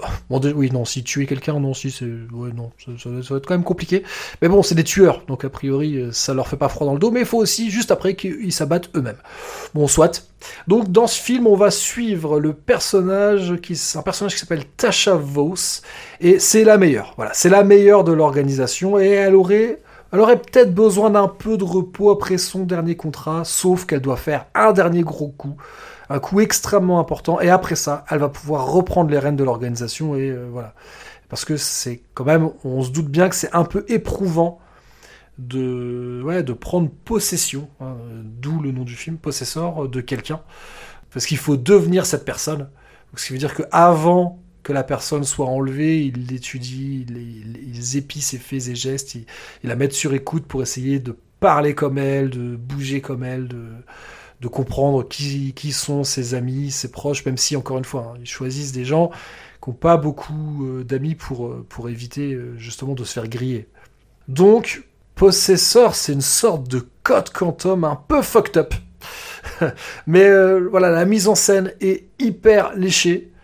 Il y a vraiment une volonté de construire des belles images. On sent que chaque lieu de tournage a été choisi avec vraiment beaucoup de soin. Ça, c'est quelque chose auquel j'ai été très sensible. Et concernant l'histoire, parce que là on a parlé de l'esthétique, concernant l'histoire, en fait, il y a toute une réflexion sur la stabilité émotionnelle, euh, voire euh, personnelle. Enfin, quand je dis personnel, je veux dire en sens identité. Parce que, donc, Tasha, en fait, elle s'empare du cœur d'un, du corps, pardon, d'un homme euh, qui travaille pour une sorte de géant du net et le travail de, ce type-là, c'est de faire du data mining. Donc euh, en fait, s'il y a des salles où il y a plein de personnes qui sont tous assis les uns à côté des autres avec des espèces de lunettes qui font un peu euh, réalité virtuelle, lunettes qui permettent d'avoir accès aux images des webcams de gens a priori complètement random. Et donc lui, il doit s'attacher à des détails, il doit faire une sorte de recensement donc quand on le voit travailler, il doit se concentrer sur les rideaux et les stores. Et donc faire fi de tout ce qui se passe autour et ne regarder que ça. alors je, ne sais pas du tout à quoi ça peut servir. Et il est question apparemment que le lendemain, ils doivent euh, travailler sur les abat-jours. Clairement, on le met pas sur les trucs les plus, les plus sexy. Et il y a peut-être une petite raison, c'est parce que il sort avec la fille du Big Boss. Donc a priori, le Big Boss fait exprès de lui filer les tafs les plus merdiques. Bon, soit. Mais pour revenir à ce travail-là, en fait, ça paraît délirant un truc pareil. La collecte des, données personnelles, c'est justement quelque chose dont on parle beaucoup ces derniers temps. Il y a des législations qui se mettent en place pour protéger euh, les, données personnelles de chacun. Et je ne pense pas que ce soit des gens assis les uns à côté des autres, comme dans un sweatshop, qui euh, passent leur journée à regarder ce qui se passe chez vous ou chez moi euh, pour voir. Attends, je regarde. Ouais, non, ça va, ma webcam est éteinte. ça paraît délirant, mais en même temps, des boulots répétitifs, sans aucune stimulation intellectuelle, bah ça existe. Euh, je suis sûr qu'on en a tous fait. Euh, moi, j'en ai fait hein, des choses comme ça. Et, au bout d'un moment, pas du data mining, hein, mais des trucs qui, au final, à la fin de la journée, euh, c'est classé comme euh, comme euh, catégorie de travail intellectuel parce que parce que je fais pas c'est pas un, effort physique. Mais à la fin de la journée on est quand même vidé parce que alors que on n'a pas non plus fait beaucoup marcher son cerveau en tout cas pas pour des choses stimulantes. Et il y a moyen de s'y perdre dans des boulots comme ça. Voilà, il y a des jobs qui détruisent les gens physiquement et mentalement, parce que je pense que ouais, travailler à la chaîne, à l'usine, c'est ça doit être un enfer. Ça, c'est quelque chose que j'ai jamais fait euh, et j'en suis, euh, suis pas mécontent. Mais j'ai, fait, fait mon lot de boulot de merde, hein, comme tout le monde. Mais ça, j'ai pas fait. Je pense que ça, ça doit être usant aussi bien physiquement que mentalement. Mais, mais je pense que des boulots où on est assis toute la journée à se manger plein d'informations dont en fait on n'a rien à foutre, bah ouais, ça existe. Tout ça pour engraisser euh, je ne sais qui. Même si euh, dans le film, on sait à qui ça profite. Ça profite à la cible de Tasha. Donc voilà, moi, c'est ça qui m'a plu dans Possessor. Il y a un côté, puis oui, simplement le fait que formellement, c'est un très bon film. Euh, donc, voilà, là, c'est le premier film que vraiment je vous recommande. parmi les films dont je vais parler, s'il y en a un que vous devez voir, bah, c'est Possessor. Donc Possessor qui était en compétition. Et je pensais que j'allais voter pour lui, parce que oui, vous pouvez euh, voter pour le prix du, public. C'était un peu différent de ce qui se passe d'ordinaire. Euh, d'ordinaire, en fait, euh, à chaque séance, quand, si jamais vous n'avez jamais fait Gérard Armé, à chaque séance pour un film en compétition, on vous donne la possibilité de voter. Vous pouvez voter. Il y a quatre notes à quatre notes donner. alors je sais plus si c'est ça, mais en gros, il y a excellent, bien, moyen ou mauvais. C'est peut-être plus exactement ça les termes, mais en gros c'est ça l'idée. Il y a quatre possibilités quoi. Euh, on va dire quatre notes, 1, 2, 3, 4 et vous mettez celle que vous voulez et à la fin ils font euh, un dépouillage, un comptage et, euh, et, le prix du public va à celui qui a récupéré les meilleures notes. je pense que c'est comme ça que ça se passe. là c'était différent dans le sens où bah, parmi les 12 films en compétition on pouvait voter pour un seul. donc j'ai longtemps cru, enfin j'ai longtemps cru, Je sais plus si c'est si longtemps que ça. Mais euh, voilà, quand j'ai vu Possessor, je me suis dit, ok, c'est a priori pour celui-là que j'ai voté, mais bah, c'est pas pour celui-là que j'ai voté. Même si, euh, ah oui, tiens, j'ai pas parlé du, comment on appelle ça, du palmarès. Et donc j'aurais dû vous en parler plus tôt parce que La Nuée a reçu le prix de la critique et aussi du public, tandis que Possessor euh, remporte le grand prix. Donc c'est le non, c'est pas le prix du jury, parce que le Grand Prix. Je, comprends jamais rien au palmarès. Euh, je comprends jamais rien pour deux raisons. Je crois que il y a jamais aucun film pour lequel j'ai mis excellent qui a eu le prix du public. Enfin, je crois pas. Ouais, enfin souvent euh, j'ai rarement bon. Hein, moi les. Mais là, Possessor, bon, j'ai quand même dit que c'était euh, la plus grosse claque et euh, je sais plus si je l'ai dit dans cet épisode ou si je l'ai dit sur les réseaux sociaux, mais je pense que, en tout cas, quand aussi ou dans des conversations privées avec d'autres personnes en discutant, je dis que le meilleur film selon moi c'est Possessor, mais c'est pas celui pour lequel j'ai voté parce que euh, parmi les films en compétition, c'est pas celui que j'ai pris le plus de plaisir à regarder. Je pense que je l'ai peut-être regardé plus d'une manière cérébrale en me disant waouh, c'est vraiment super bien, mais euh, pas en prenant un vrai plaisir de spectateur. Enfin, euh, on peut apprécier un film différemment, et, et donc j'ai apprécié Possessor pour ses qualités, mais peut-être peut-être plus de manière objective que subjective. Je ne sais pas si ça veut dire quelque chose, mais j'espère que vous comprenez ce que je veux dire. Donc voilà, je vais essayer de pas louper euh, les autres films où il y a eu des prix. Euh, oui, bah d'ailleurs, j'allais en louper un autre. Euh, Jim Williams, qui a composé le score de Possessor, a remporté le prix de la musique originale. Alors très honnêtement, bah, je crois qu'elle m'a pas plus marqué que ça, la musique. Euh, j'ai les, images de Possessor, je les ai encore bien en tête, mais pas la musique. Mais en fait, depuis ce matin, j'ai la musique d'un autre film en tête, mais lui était pas en compétition. Donc euh, ça, oh, ah, je fais un peu de, un peu de teasing de mon propre épisode, un peu de suspense. Mais quel est donc ce film dont la musique est restée dans ma tête? Eh ben, vous le saurez dans tard. Mais là, faut qu'on accélère un petit peu, parce que pour le moment, on a parlé que de cette film, on va parler du huitième. Euh, Teddy, eh bah tiens, euh, Teddy, justement, euh, j'ai dit qu'on va pas euh, se planter, donc c'est aussi un film français, je dis aussi par rapport à La Nuée, dont on a parlé deux films plus tôt. donc, film français qui a reçu le prix du, et bien sûr, j'ai déjà oublié, le prix du jury. On comprend rien. J'ai pas déjà parlé du prix du jury? Oh, Je sais plus. Enfin bref, oui, donc il a eu le prix du jury, et je crois qu'il a eu un autre prix. Le prix du jury jeune aussi. Voilà, c'est peut-être pour ça que, que j'étais un peu, euh, un peu étonné. Donc, euh, alors, est-ce que je trouve ce prix mérité?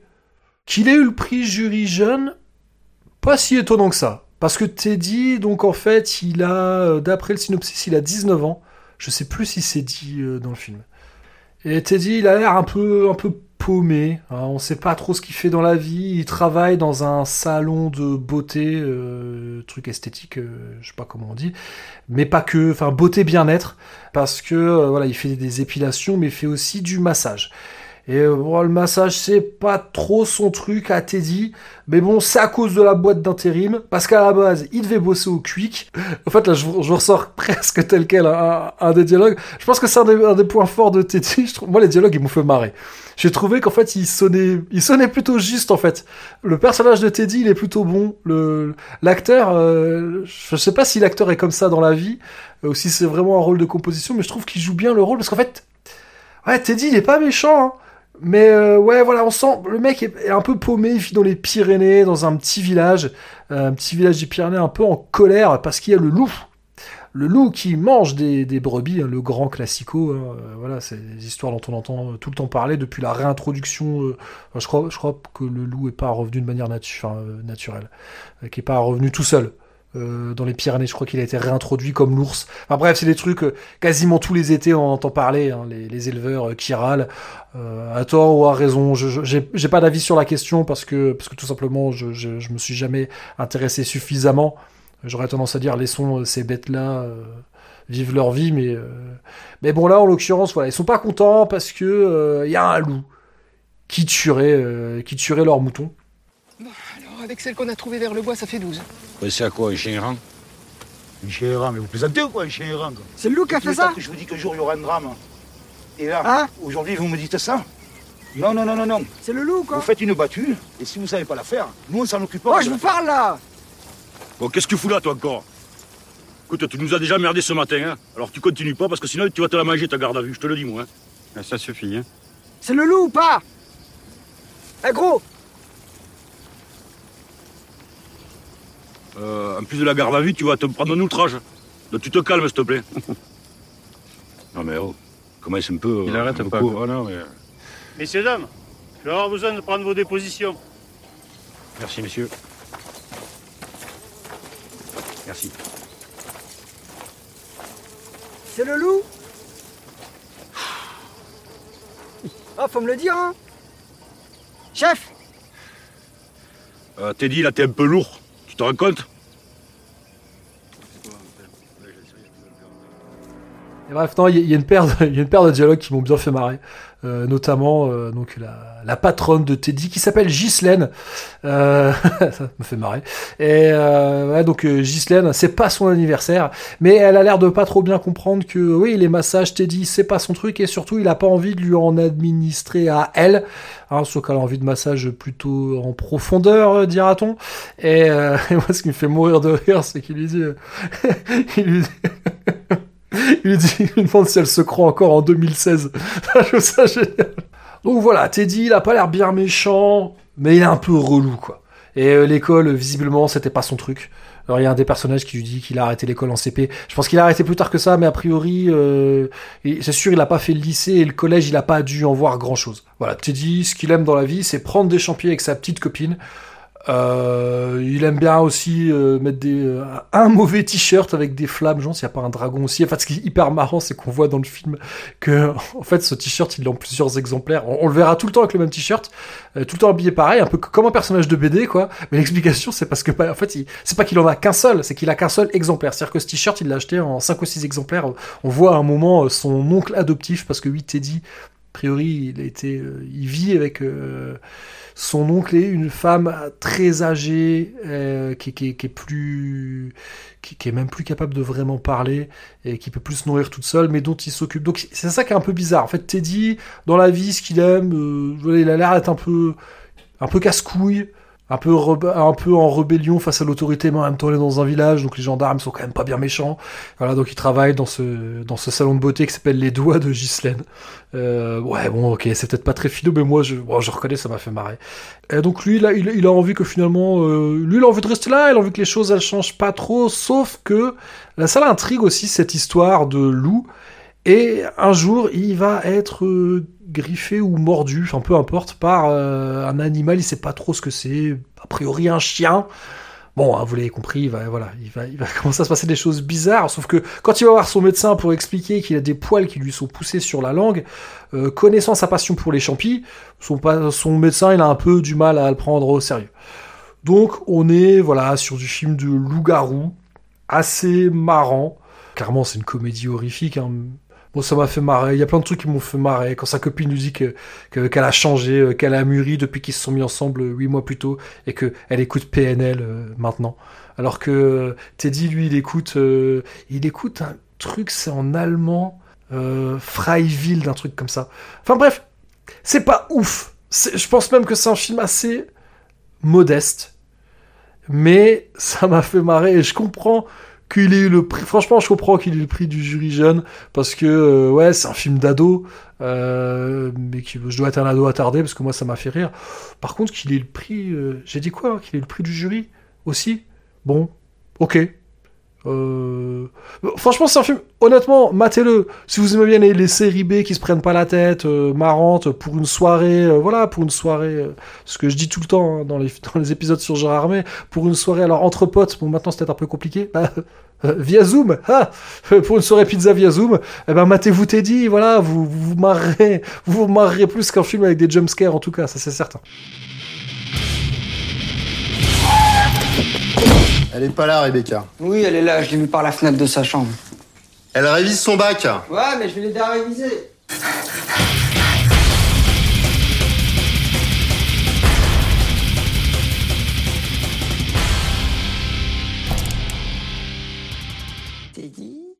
Donc après ça, j'ai enchaîné le soir avec un film hors compétition qui s'appelle Super Deep.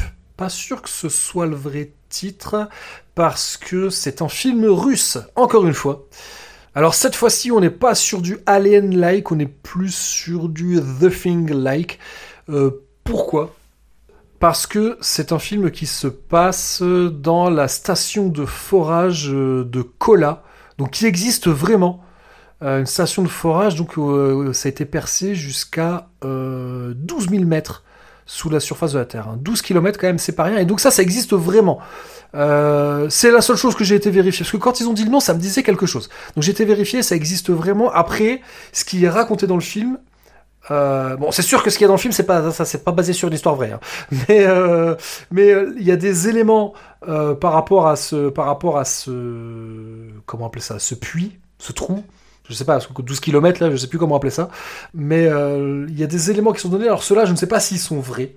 Toujours est-il que c'est un film qui commence. Alors là, pour le pour l'évasion, je me suis dit parce que voilà, c'est aussi ça. Un peu comme pour Spoutnik. Je me suis dit bon, alors là, un film qui se passe dans un truc, euh, je crois que c'est dans les régions arctiques. En tout cas, il fait bien froid. Hein.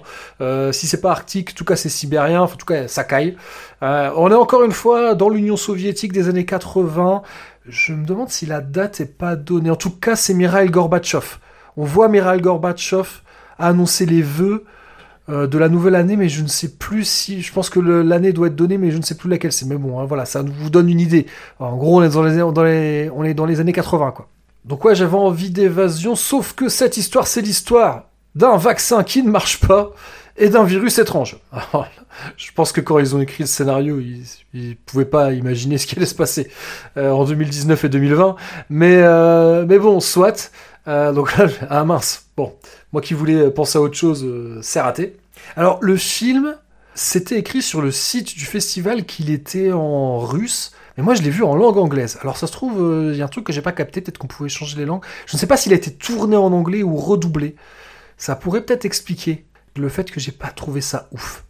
Parce que les reproches que j'ai fait à Spoutnik, et désolé, je, vais faire un parallèle entre les deux films, pas parce qu'ils sont russes tous les deux, mais parce que oui, il y a quand même des choses. Déjà, ça se passe, oui, bon, bah oui, ils sont russes tous les deux, ça fait quand même un point commun. Ils se passent tous les deux, a priori, à la même époque, euh, en Union soviétique. Et j'ai eu le même sentiment de voir un scénario qui a été écrit sur la base d'un template. Vraiment, pour l'originalité, on repassera. Alors qu'il y a des bonnes choses. Franchement, il y a des bonnes choses. Euh, le film, il fait... euh, Celui-là, c'est un des films les plus longs. Il fait presque deux heures, si je me rappelle bien. Et ouais, non, c'est long. C'est long. Euh, Il y avait moyen de faire beaucoup mieux, je pense. Mais voilà, il y y a quand même beaucoup de bonnes idées. Mais en fait, j'ai l'impression de voir un scénario de jeu vidéo. Parce que, donc, je, vous ai dit que j'allais vous donner un peu des plus de, précisions concernant la station de forage. Ce qu'on nous explique dans le film. Encore une fois, je ne sais pas si c'est vrai, j'ai pas vérifié. Euh, je vous invite à aller sur Wikipédia vérifier si c'est vrai ou pas, peu importe. Euh, ce qu'on nous dit dans le film, c'est qu'en fait, il y a, on peut pas aller tout au fond comme ça. Il n'y a pas un, ascenseur qui, descend 12 km d'un coup. En fait, il y a deux paliers. Il y a une première station qui est à un petit peu au-dessus de 6 km. On descend un, je crois, c'est 5 km 800, un truc comme ça. Enfin, peu importe. Et à cet endroit-là, donc il, ça s'appelle euh, ce premier palier. Il est surnommé Resort parce que c'est là en fait que vivent les, euh, gens qui travaillent dans la station de forage. C'est-à-dire qu'ils ils ne- ne dorment pas à la surface. On peut comprendre que remonter 12 km, c'est un peu contraignant, un peu compliqué. Donc en fait, chaque jour, ils ne remontent que 6 km pour dormir donc dans cette station qu'on appelle Resort. Et là, ça fait, ça fait très penser à Aliens, euh, toute cette partie-là. Parce que voilà, c'est sous la Terre, mais ça pourrait très bien être, euh, être sur une autre planète ou dans une station spatiale. Voilà, moi, le feeling que j'ai eu, c'est Aliens. Donc il y a la deuxième, euh, donc il y a un deuxième, un deuxième palier, un dernier palier qui lui est à 12 km et on nous donc palier qui s'y est surnommé le Sahara parce qu'il y ferait 200 degrés. Alors ça, je sais pas si c'est vrai. Euh, je sais pas si c'est vrai, donc ça, il y ferait 200 degrés et on ne pourrait y aller que dans des combinaisons non pas spatiales mais spéciales, même si ça ressemble quand même un peu à des trucs de, à des combinaisons de, de, cosmonautes pour le coup. Ça, je, sais- pas si c'est vrai, mais en même temps, ouais, ça semblerait logique que plus on descend de- en profondeur et que plus il fasse chaud. Ça, ça me semble pas, pas déconnant. Alors 200 degrés, ça paraît énorme, mais ça se trouve c'est vrai.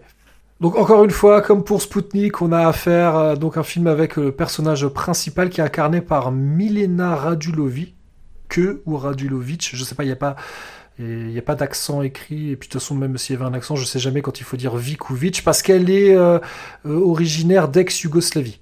Euh, même si elle est relativement jeune quand elle est née, peut-être que le pays n'existait plus déjà, mais c'est. Enfin, je dis ça, j'en sais rien. Enfin, en tout cas, c'est un nom qui sonne yougoslave. En tout cas, dans le film, elle est yougoslave. Euh, bon, c'est un peu un spoiler que je vous fais parce qu'on ne le sait. enfin, bon, bref. Il y a un espèce de running gag parce que. euh, oui, alors, elle, elle est vraiment très jolie, hein, Milena Radulovic. Ou Radulovic, peu importe. Euh, et il y a un personnage qui passe son temps à la draguer et qui passe son temps à essayer de deviner d'où vient son accent. Parce qu'il dit, ah, vous, vous êtes pas russe, d'où vous venez? Et elle veut pas lui répondre. Donc c'est c'est lui, c'est comme ça qu'il essaie de la draguer en essayant de deviner d'où elle vient. Et elle finira quand même par lui dire qu'elle est, qu'elle est yougoslave. Et c'est vrai que son nom sonne yougoslave. Mais bon, bref. En fait, je dis ça, c'est parce que, comme moi, le film, je l'ai vu en anglais. Votre accent n'est pas russe, oui, bah, en même temps, elle parle anglais. Donc ça, je trouve ça, tombe un peu à plat, et ce qui me laisse à penser qu'à mon avis, le film n'a pas été tourné en anglais. Et c'est peut-être ça, c'est peut-être aussi ça qu'a joué. Est-ce que ça a été redoublé en post-prod euh, et qui peut-être aussi expliquer que j'ai un peu un sentiment de ouais un côté très artificiel un côté on a voulu refaire The Thing mais en mode soviétique ouais, voilà et ce que je dis ouais cet aspect un peu euh, scénario de jeu vidéo, c'est-à-dire qu'il y a un problème à régler avec l'ascenseur, et puis ils arrivent enfin à la première station, donc à moins 6 km, mais euh, sur place il y a un autre problème à régler qui les empêche d'aller à moins 12. Enfin, voilà, il y a euh, un espèce de type qui fait un peu savant fou, qui leur parle via les... euh, bah, il y a un système de haut-parleurs, quoi. Euh, bref, ouais, ça, en fait, ça m'a un peu rappelé. Alors là, ce qui est plutôt un, j'ai une, culture vidéoludique qui est, qui, pas, qui est pas ouf. Mais par contre, j'ai joué à Dead Space, les deux premiers, et ça m'a un peu rappelé Dead Space, justement. Alors ça, c'est le point positif. Mais le problème, c'est que ça m'a trop rappelé Dead Space. Vraiment, j'ai eu cette impression-là, voilà, que euh, ah, il faut aller à tel endroit pour débloquer tel truc ou telle compétence. Euh, ah, il faut aller à tel endroit parce qu'il y a la clé. Il faut aller à tel endroit parce qu'il y a la combinaison. Ah, il y en a un qui vient de partir dans l'ascenseur, mais on peut plus le suivre parce qu'il y a tel truc qui est détraqué. Bref, je me suis gentiment ennuyé. Je, ne le conseille pas. Voilà, c'est pas. Pourtant, c'est pas mauvais. Hein, euh, mais moi, je, je le conseille vraiment pas. Je me suis. euh, c'est un film moyen, mais euh, je me suis ennuyé. Voilà. Si j'ai pas aimé Super Deep, c'est parce que j'ai trouvé ça trop générique. Et ben, j'ai enchaîné avec un. Voilà, j'avais pas envie de rester là-dessus. J'avais pas envie de me coucher là-dessus. Et donc j'ai enchaîné avec Les Animaux Anonymes, un autre film hors compétition, un film français. Et je vais être très clair, si je l'ai choisi, c'est parce qu'il fait un tout petit peu plus d'une heure. Voilà, je me suis dit pareil, euh, il devait être quasiment 22 heures hein, euh, quand j'ai eu terminé euh, Super Deep. Je me suis dit bah tiens, un film d'une heure, ça va me permettre de me coucher pas trop tard, mais de voir un dixième film. hein. voilà, j'ai vu, c'était le dixième sur 26 que j'ai vu. Et alors par contre, les animaux anonymes, la vignette qu'on pouvait voir sur le, le site du festival, on voit une silhouette d'homme, mais avec une tête de cerf. Donc un animal euh, anthropomorphique. Donc je me suis dit, tiens, il y a moyen de tomber sur un film un peu loufoque, parce que moi j'aime bien ça aussi, hein, c'est aussi... euh, voilà, j'ai pas... J'ai plusieurs types d'attentes concernant les films que je vais voir à Gérard Armé, et j'aime bien aussi voilà, les films qui sortent de l'ordinaire, les films un peu, un peu loufoques. Alors, les animaux anonymes, est-ce que je dirais que c'est loufoque? Non, parce que c'est un film sérieux en fait. C'est un film qui est traité au premier degré. Par contre, pour le coup, c'est un film qui sort vraiment de l'ordinaire parce que, comme je l'ai dit, on a des personnages qui sont des animaux anthropomorphisés. Visuellement, on est proche de Kamandi, euh, donc le comics qui était sorti chez DC, euh, comics de Jack Kirby, qui était sorti en fait pour concurrencer euh, les comics euh, Planet of the Apes qui, qui sortaient chez Marvel. Oui, j'ai réussi à parler de la planète des singes. En même temps, si je ne parlais pas de la planète des singes, en parlant des animaux anonymes, j'en aurais jamais parlé. Euh, voilà, donc ouais, moi ça m'a fait penser à Kamandi, mais peut-être que ça parlera plus à certaines auditrices, à certains auditeurs. Peut-être que ça vous parlera plus si je vous dis qu'on est proche de ce qu'on voit dans BoJack Horseman. Donc ils ont des corps d'humains, c'est juste le cou et la tête qui est différent. Donc on va, euh, on va avoir, euh, il y a un cervidé, hein, donc ouais, un cerf, euh, des chiens, des moutons, enfin pas mal d'animaux, ouais, surtout des animaux bah, qui évoquent un peu les animaux de la ferme et de la forêt, parce que c'est là qu'est tourné le film. hein, le film est tourné en milieu, rural. Euh, mais il n'y a pas que des animaux, il y a aussi des humains. Sauf qu'on est dans un monde, bah, comme dans la planète des singes, on est dans un monde à l'envers, parce que c'est un film sans dialogue, parce que les humains ne parlent pas. Alors les animaux, eux, c'est pas qu'ils parlent pas, c'est qu'en fait ils grognent, ils brament, ils meuglent, ils aboient. Enfin bref, vous avez compris. Hein, je vais pas vous faire tous les cris des animaux. Ils s'expriment. Euh, les sons qui sortent de leur bouche, bah, c'est des, sons d'animaux. Ce parti pris, moi je le trouve super intéressant parce que le film, on va le voir du point de vue des humains. Alors je l'ai dit, hein, ça a été filmé à la campagne, d'ailleurs super bien filmé, c'est magnifique. Euh, vraiment, la réalisation, il y a un travail sur, sur la photographie, sur les lumières, qui est vraiment très léché. Euh, la, campagne est vraiment super bien filmée, je trouve. Ça met vraiment en valeur euh, le, film. Euh, ça, ça, je trouve ça bien, hein, qu'il y ait un réel parti pris esthétique. La forme a été soignée. Et donc, on voit le film du point de vue des humains qui donc ne comprennent pas. Les humains ne comprennent pas ce que veulent les animaux, comprennent pas ce que les animaux attendent d'eux ou ce qu'ils comptent faire d'eux. Donc, tout devient forcément inquiétant. Et d'ailleurs, alors je vais pas vous expliquer ce qui se passe dans le film, même si souvent on se doute bien de ce qui va arriver, mais j'ai trouvé que ça participait à l'intérêt du film d'être en empathie avec les humains, de ne pas savoir ce qu'il va advenir d'eux, parce que là, dans cette histoire, les animaux, c'est les humains, vous avez, compris. Vraiment, c'est vraiment comme dans la planète des singes. Euh, sauf que là, la différence, c'est que c'est un monde, je parlais de Bojack Horseman, c'est un monde qui est comme le nôtre les, euh, comédiens et les comédiennes qui incarnent des animaux, ils sont en costumes normaux, sont habillés comme des humains, avec des masques d'animaux. Et donc tout se passe ouais, dans la forêt et dans la campagne. Donc euh, on comprend que les humains se sont, considérés soit comme des animaux de la ferme, euh, soit comme des animaux qui vivent dans les bois, donc des animaux qui sont chassés. Euh, donc ça c'est... Voilà, je, je sais pas s'il y a derrière ce film une volonté d'avoir un message concernant la libération animale ou un message vegan, je serais pas surpris cuit. Et je ne sais pas, je sais pas s'il y a des gens qui sont militants de la cause animale parmi, euh, voilà, pas parmi les gens qui écoutent cet épisode, mais je serais curieux d'avoir euh, le ressenti de personnes vraiment impliquées là-dedans, euh, savoir ce qu'ils ont pensé de ce film. Euh, encore une fois, j'ai pas essayé de me renseigner, j'ai pas essayé de lire des interviews. Euh, oui, ça aurait peut-être été intéressant que je le fasse, mais euh, si j'avais fait ça, cet épisode serait sorti probablement un mois après le festival et aurait perdu de son intérêt. Voilà, j'avais envie de faire des réactions à chaud, mais je serais curieux d'avoir des retours là-dessus. Donc, ce que j'ai aimé dans les animaux anonymes, mis à part l'aspect formel dont j'ai parlé, c'est que c'est une proposition risquée. Hein, faire un film sans dialogue, c'est quand même pas évident, mais, mais je trouve que ce n'est pas gratuit.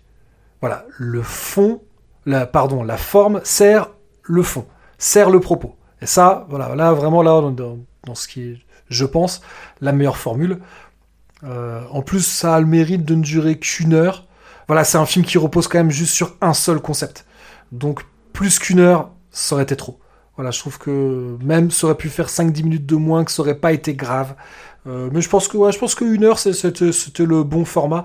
Et en tout cas, moi c'est typiquement le genre d'œuvres que j'espère rencontrer à Gérard Mais Je dis pas que je veux voir que des films comme ça, mais c'est aussi ce que je recherche dans un festival comme Gérard Armé, des choses qui vont, euh, qui vont un peu prendre à... Alors je vais pas dire à rebrousse-poil, parce que comme j'ai dit, hein, l'esthétique elle est vraiment chouette, mais, euh, mais l'histoire. Bon, bah, on ne comprend que par, euh, que par ce qu'on voit, que par ce qui se passe, on n'est pas aidé par les dialogues. Encore une fois, on peut y voir un message concernant euh, la libération animale, le bien-être animal, peut-être que j'utilise pas les bons termes, on peut y voir un message, mais après tout, il y en a peut-être pas, pas plus de messages que le fait de vouloir proposer une expérience un peu dérangeante, un peu étonnante. Ouais, j'ai vraiment bien aimé. On va peut-être avancer un peu plus vite parce que là, euh, j'ai parlé que de 10 films et on est à quoi autour de 1 heure et demie déjà d'épisode. Euh, on va peut-être euh, ouais, accélérer un peu le mouvement. En fait, je vais parler des 11e et 12e films que j'ai vus euh, en même temps. On va faire d'une pierre deux coups. Donc c'est deux films en compétition. Le premier s'appelle Sweet River. Euh, et le deuxième, The Other Side. Donc le premier est australien et le deuxième est suédois. Et pourquoi je vous en parle en même temps? C'est parce qu'il s'agit de deux films qu'on pourrait mettre dans la catégorie film de revenants. Euh, et peut-être que, en fait, c'est pas, c'est vraiment pas ce que je préfère. C'est pas ce qui parle le plus à mon imaginaire. Et donc c'était peut-être une erreur euh, d'enchaîner les deux. Euh, je pense que oui, là c'était, c'est juste simplement j'ai suivi l'ordre alphabétique. C'est certainement ce qui explique pourquoi euh, j'ai vu les deux. Peut-être aussi que je m'étais dit qu'il fallait que j'avance dans les films en compétition. Mais bref, j'ai dit que j'allais plus vite, donc on va plus vite. Euh, donc Sweet River, australien, c'est l'histoire d'une mère qui a perdu son fils, qui a été tué par un serial killer et qui revient euh, plus tard, euh, des années plus tard a priori, euh, parce que euh, alors elle sort, on comprend hein, qu'elle sort d'une cure de désintoxication, qu'elle a un problème d'alcool, voire même de drogue aussi. hein. Euh, donc elle retourne, elle, elle est britannique, elle est anglaise, et elle, alors est-ce qu'elle vit en Australie? Bref, je, je, je ne sais plus, je ne sais pas si c'est expliqué. Mais donc elle retourne dans la petite ville, euh, petite ville rurale euh, dans laquelle son fils est mort, mais le corps n'a jamais été retrouvé. Voilà, il y a un, il serial killer qui a sévi dans à cet endroit.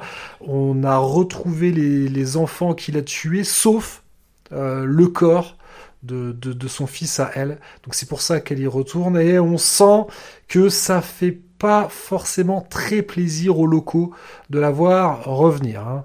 Euh, donc la particularité de cette petite ville, d'où le titre du film, hein, Sweet River, c'est qu'elle est, euh, cette ville est traversée par une rivière et autour de cette rivière, il y a des champs de canne à sucre. C'est vraiment une ville euh, pour lequel le, destin s'est un peu acharné parce que non seulement il y a eu un serial killer, mais il y a eu aussi un drame. Il y a un bus scolaire qui est tombé dans la rivière et tous les enfants sont morts. Voilà, c'est un peu, waouh, la ville où tout le monde est vraiment en pleine forme. On va comprendre euh, rapidement que dans un des champs de canne à sucre qui n'a jamais été coupé depuis des années, euh, bah en fait il y a des les enfants euh, du bus, et ben ils sont toujours en vie en fait. Enfin non justement, ils y sont toujours. On sait pas trop. C'est des zombies, c'est des fantômes, on sait pas. Et je vous avoue qu'en fait c'est pour ça moi que j'avais lancé Switch River parce que sur le site il y avait une petite vignette où on voyait un, ado qui avait une tête de zombie. Je dis ah cool un film de zombie parce que moi j'aime bien ça. Et donc voilà j'avais envie euh, d'un film un peu bas du front qui charcle. Voilà j'avais c'était ça que j'espérais et je me retrouve avec une histoire. Franchement, le film, il est bien en fait. Euh, il est bien interprété. Bon, l'histoire, honnêtement, j'ai l'impression euh, qu'on l'a déjà vu 50 fois. Alors il y a des fois où le manque d'originalité ne me pose pas du tout de problème. On, va évoquer des films euh, après où je veux dire que c'est pas original, mais que ça ne me pose pas de problème. Bah là ouais, c'est l'impression que j'ai eue, c'est le décor change, mais l'histoire, voilà, même si on sait pas exactement euh, quel va être le dénouement, on se doute bien qu'à un moment euh, tous les fils, tous les arcs narratifs vont finir par se recouper. C'est pas mauvais, ça dure une heure trois quarts. Je- J'ai pas détesté mais euh, j'ai trouvé ça euh, assez générique. Mais euh, si vous êtes client de ce genre de choses, encore une fois, hein, le thème du deuil, euh, le deuil difficile à faire, j'imagine que ça doit être horrible, impossible de faire son deuil dans ces cas-là. Je pense que cet aspect-là, l'aspect on va dire familial, cet aspect-là, il m'a touché. C'est pas un mauvais film. Si vous êtes client de ce genre d'histoire, allez-y. Mais sinon, c'est tout à fait dispensable. Et le deuxième, The Other Side, donc film suédois, bah, c'est aussi une histoire de revenant, alors là plus de maisons hantées. Et euh, là vraiment ça me parle pas. C'est, ça me parle pas. Euh, c'est euh, alors oui, je vais faire un cliché. Allez, la Suède, Ikea. Voilà, j'ai l'impression que c'est le, le scénario Ikea quoi. C'est c'est du c'est du préfabriqué. On l'a vu euh, 150 fois. Le rôle principal est incarné par une actrice qui s'appelle Dylan Gwyn. J'espère que je prononce bien. Euh, franchement, elle est bien. Elle est bien l'actrice. Euh, En fait, elle incarne euh, le rôle d'une belle-mère. Alors dans le sens, en fait, c'est une famille. le père et son fils et elle parce que donc le père est veuf. Et donc, euh, donc je pense qu'il y a aussi ça, il y a aussi euh, cette volonté de montrer que c'est pas évident, com- comment, euh, comment dire?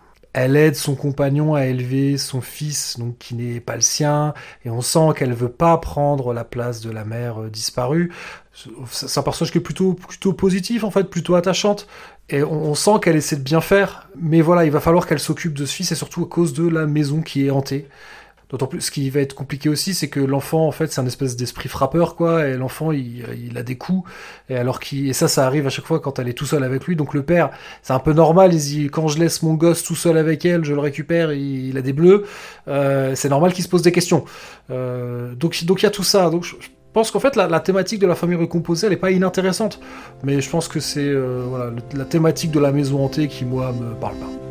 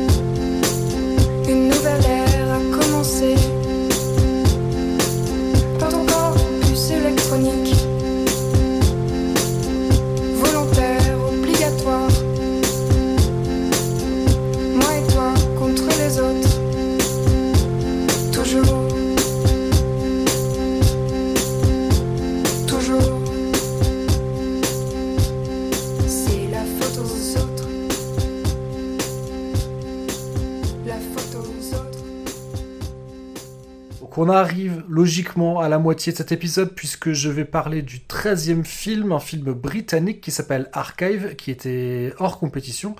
Et, et ben voilà, je vous disais qu'il y a certains films qui sont pas originaux mais que ça ne me dérange pas. Archive, bah, c'est le parfait exemple. Euh, donc l'histoire se passe dans un monde qui- où euh, les corporations auraient peut-être bien remplacé les États souverains.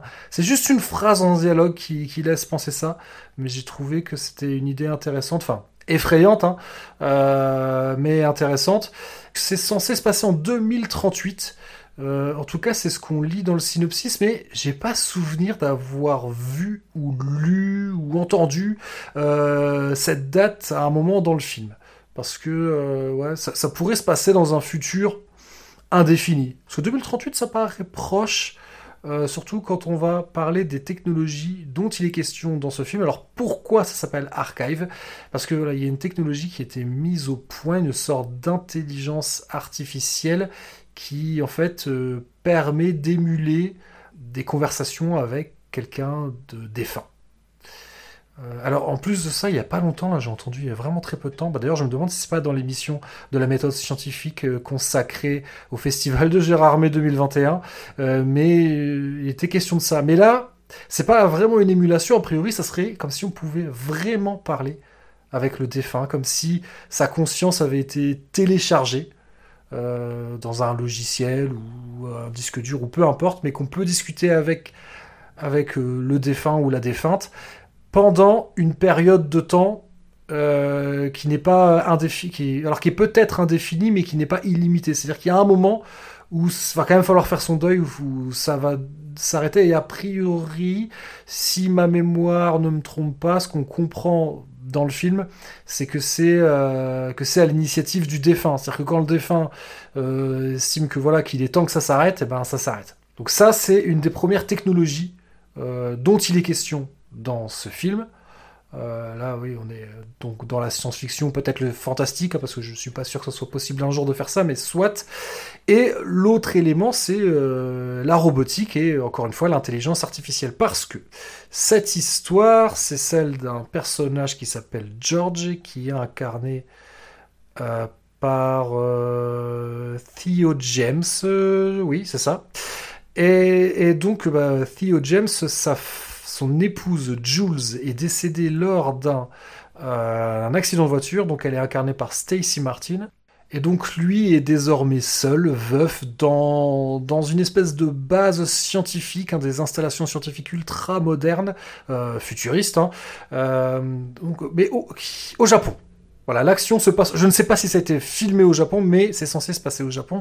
Et c'est vrai que sa base, qui ressemble presque à un vaisseau spatial posé comme ça en haut d'une espèce de de crête, euh, c'est magnifique. C'est vraiment, c'est dans un décor naturel absolument magnifique. En plus, c'est enneigé, il y a des arbres. C'est vraiment, vraiment très, très, très chouette. Euh, il y a une cascade. Alors moi, ça me fait penser, à, me fait penser à Goldorak. Pas parce que c'est au Japon, mais simplement la cascade. Parce que, en fait, sa base, c'est une base ultra sécurisée. Il y a un espèce de pont, alors c'est pas un pont-levis, mais un espèce de pont rétractable qui donc qui sépare sa base euh, du, du reste. euh, voilà, elle est séparée par une espèce de pas canyon, mais ouais, une espèce de, vallée qui va, qui tombe à pic comme ça. Donc la base sur une espèce d'éperon rocheux. C'est vraiment magnifique. Et la base en elle-même, moi je vous ai dit, ça fait penser à un vaisseau spatial. En termes de design, euh, on pourrait croire qu'elle a été euh, conçue par euh, Ron Cobb ou Chris Foss. Donc là, vous avez compris, on pense à des films comme Alien, etc. C'est d'autant plus renforcé que comme euh, bah oui, comme c'est censé se passer au Japon, dans la base, il y a, y a plein d'inscriptions euh, partout. Vraiment, ça fait penser un peu au Nostromo, où il y a des, choses écrites un peu partout, euh, mais comme, euh, comme ce qu'on pourrait avoir sur un bateau ou un avion, des choses comme ça, quoi. Et, c'est écrit à la fois en anglais et en japonais. Et ça, ça fait penser, à la compagnie Weyland Yutani dans, dans Alien. Ça, renforce un peu ce petit, côté Alien. Et donc, George, je crois que je l'ai pas encore dit, mais lui, sa spécialité, c'est la robotique. Euh, donc, il travaille tout seul sur un projet a priori ultra secret pour des questions de, pour éviter de, l'espionnage industriel. hein. Donc, il travaille sur un projet euh, ultra secret. On sent aussi que sa société, même s'il est tout seul, euh, lui met un peu la pression. Il faut qu'il avance, il faut qu'il ait des résultats. Donc il a créé deux robots, un qui s'appelle J1 et l'autre J2, et il travaille sur un troisième J3, mais ça je sais plus si sa société est vraiment au courant. Parce que les deux premiers robots, alors il faut un peu penser à des droïdes dans, Star Wars. hein. Ils sont un peu carrés. Euh, alors il y en a un qui se déplace juste avec des jambes, il y en a un autre qui a des jambes et des, bras, mais euh, ils n'ont pas du tout un aspect, euh, un aspect humanoïde. Ils pourraient aussi avoir été dessinés par, par Simon euh, hein. Je sais pas si vous voyez un peu ce que, ce que fait cet artiste. Mais voilà, on est, on est dans ce délire-là. Donc ces deux robots auxquels il a donné une sorte d'intelligence artificielle, et on va comprendre que J1, donc qui est pas capable de parler, qui fait juste, c'est un peu le R2D2 euh, de l'histoire parce qu'il fait des bruits, mais on a l'impression que quand même que que George et J2 qui comprennent. Euh, donc à un moment dans le film, il explique que euh, J1 a l'intelligence un peu comme d'un enfant de 5-6 ans, tandis que J2 serait un peu comme comme une adolescente parce qu'il par- il, il leur parle comme si elles étaient euh, des filles, oui, on va dire ça comme ça. Et donc J3, donc celle qui celle-là J3, elle, elle fait vraiment penser à fait penser à Maria dans Metropolis, hein, clairement. Elle, a, ah, elle est très, elle a des formes humanoïdes très féminines. Et, euh, et elle, par contre, elle aurait des possibilités en termes d'intelligence artificielle bah, euh, équivalentes à un humain adulte. Donc voilà, j'ai cité Star Wars. Bon, il met au point des machines capables de penser, capables peut-être de, rêver. Donc évidemment, on va penser à Blade Runner aussi. hein.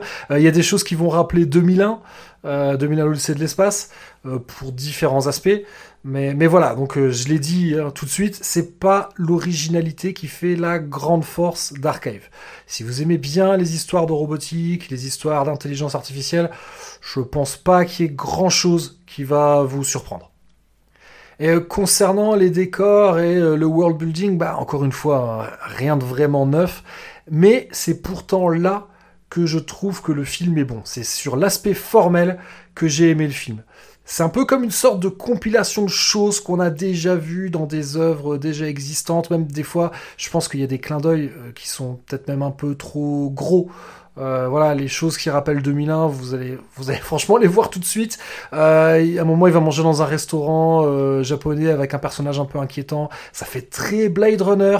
Ouais, parfois, on est, on est presque dans la, ouais, on est dans la citation quasiment tout le long. Mais c'est comme une sorte de compilation d'éléments qu'on a déjà vus dans des œuvres déjà existantes que je viens de citer et qui sont extrêmement connues. Mais je trouve que c'est bien fait. On sent vraiment le soin qui a été apporté à créer tout cet univers, surtout, surtout, c'est surtout la base, moi, hein, qui m'a plu, euh, parce que elle a l'air réelle. On a l'impression qu'elle fonctionne vraiment pareil. Les robots, on a l'impression qu'ils bougent vraiment, qu'ils sont.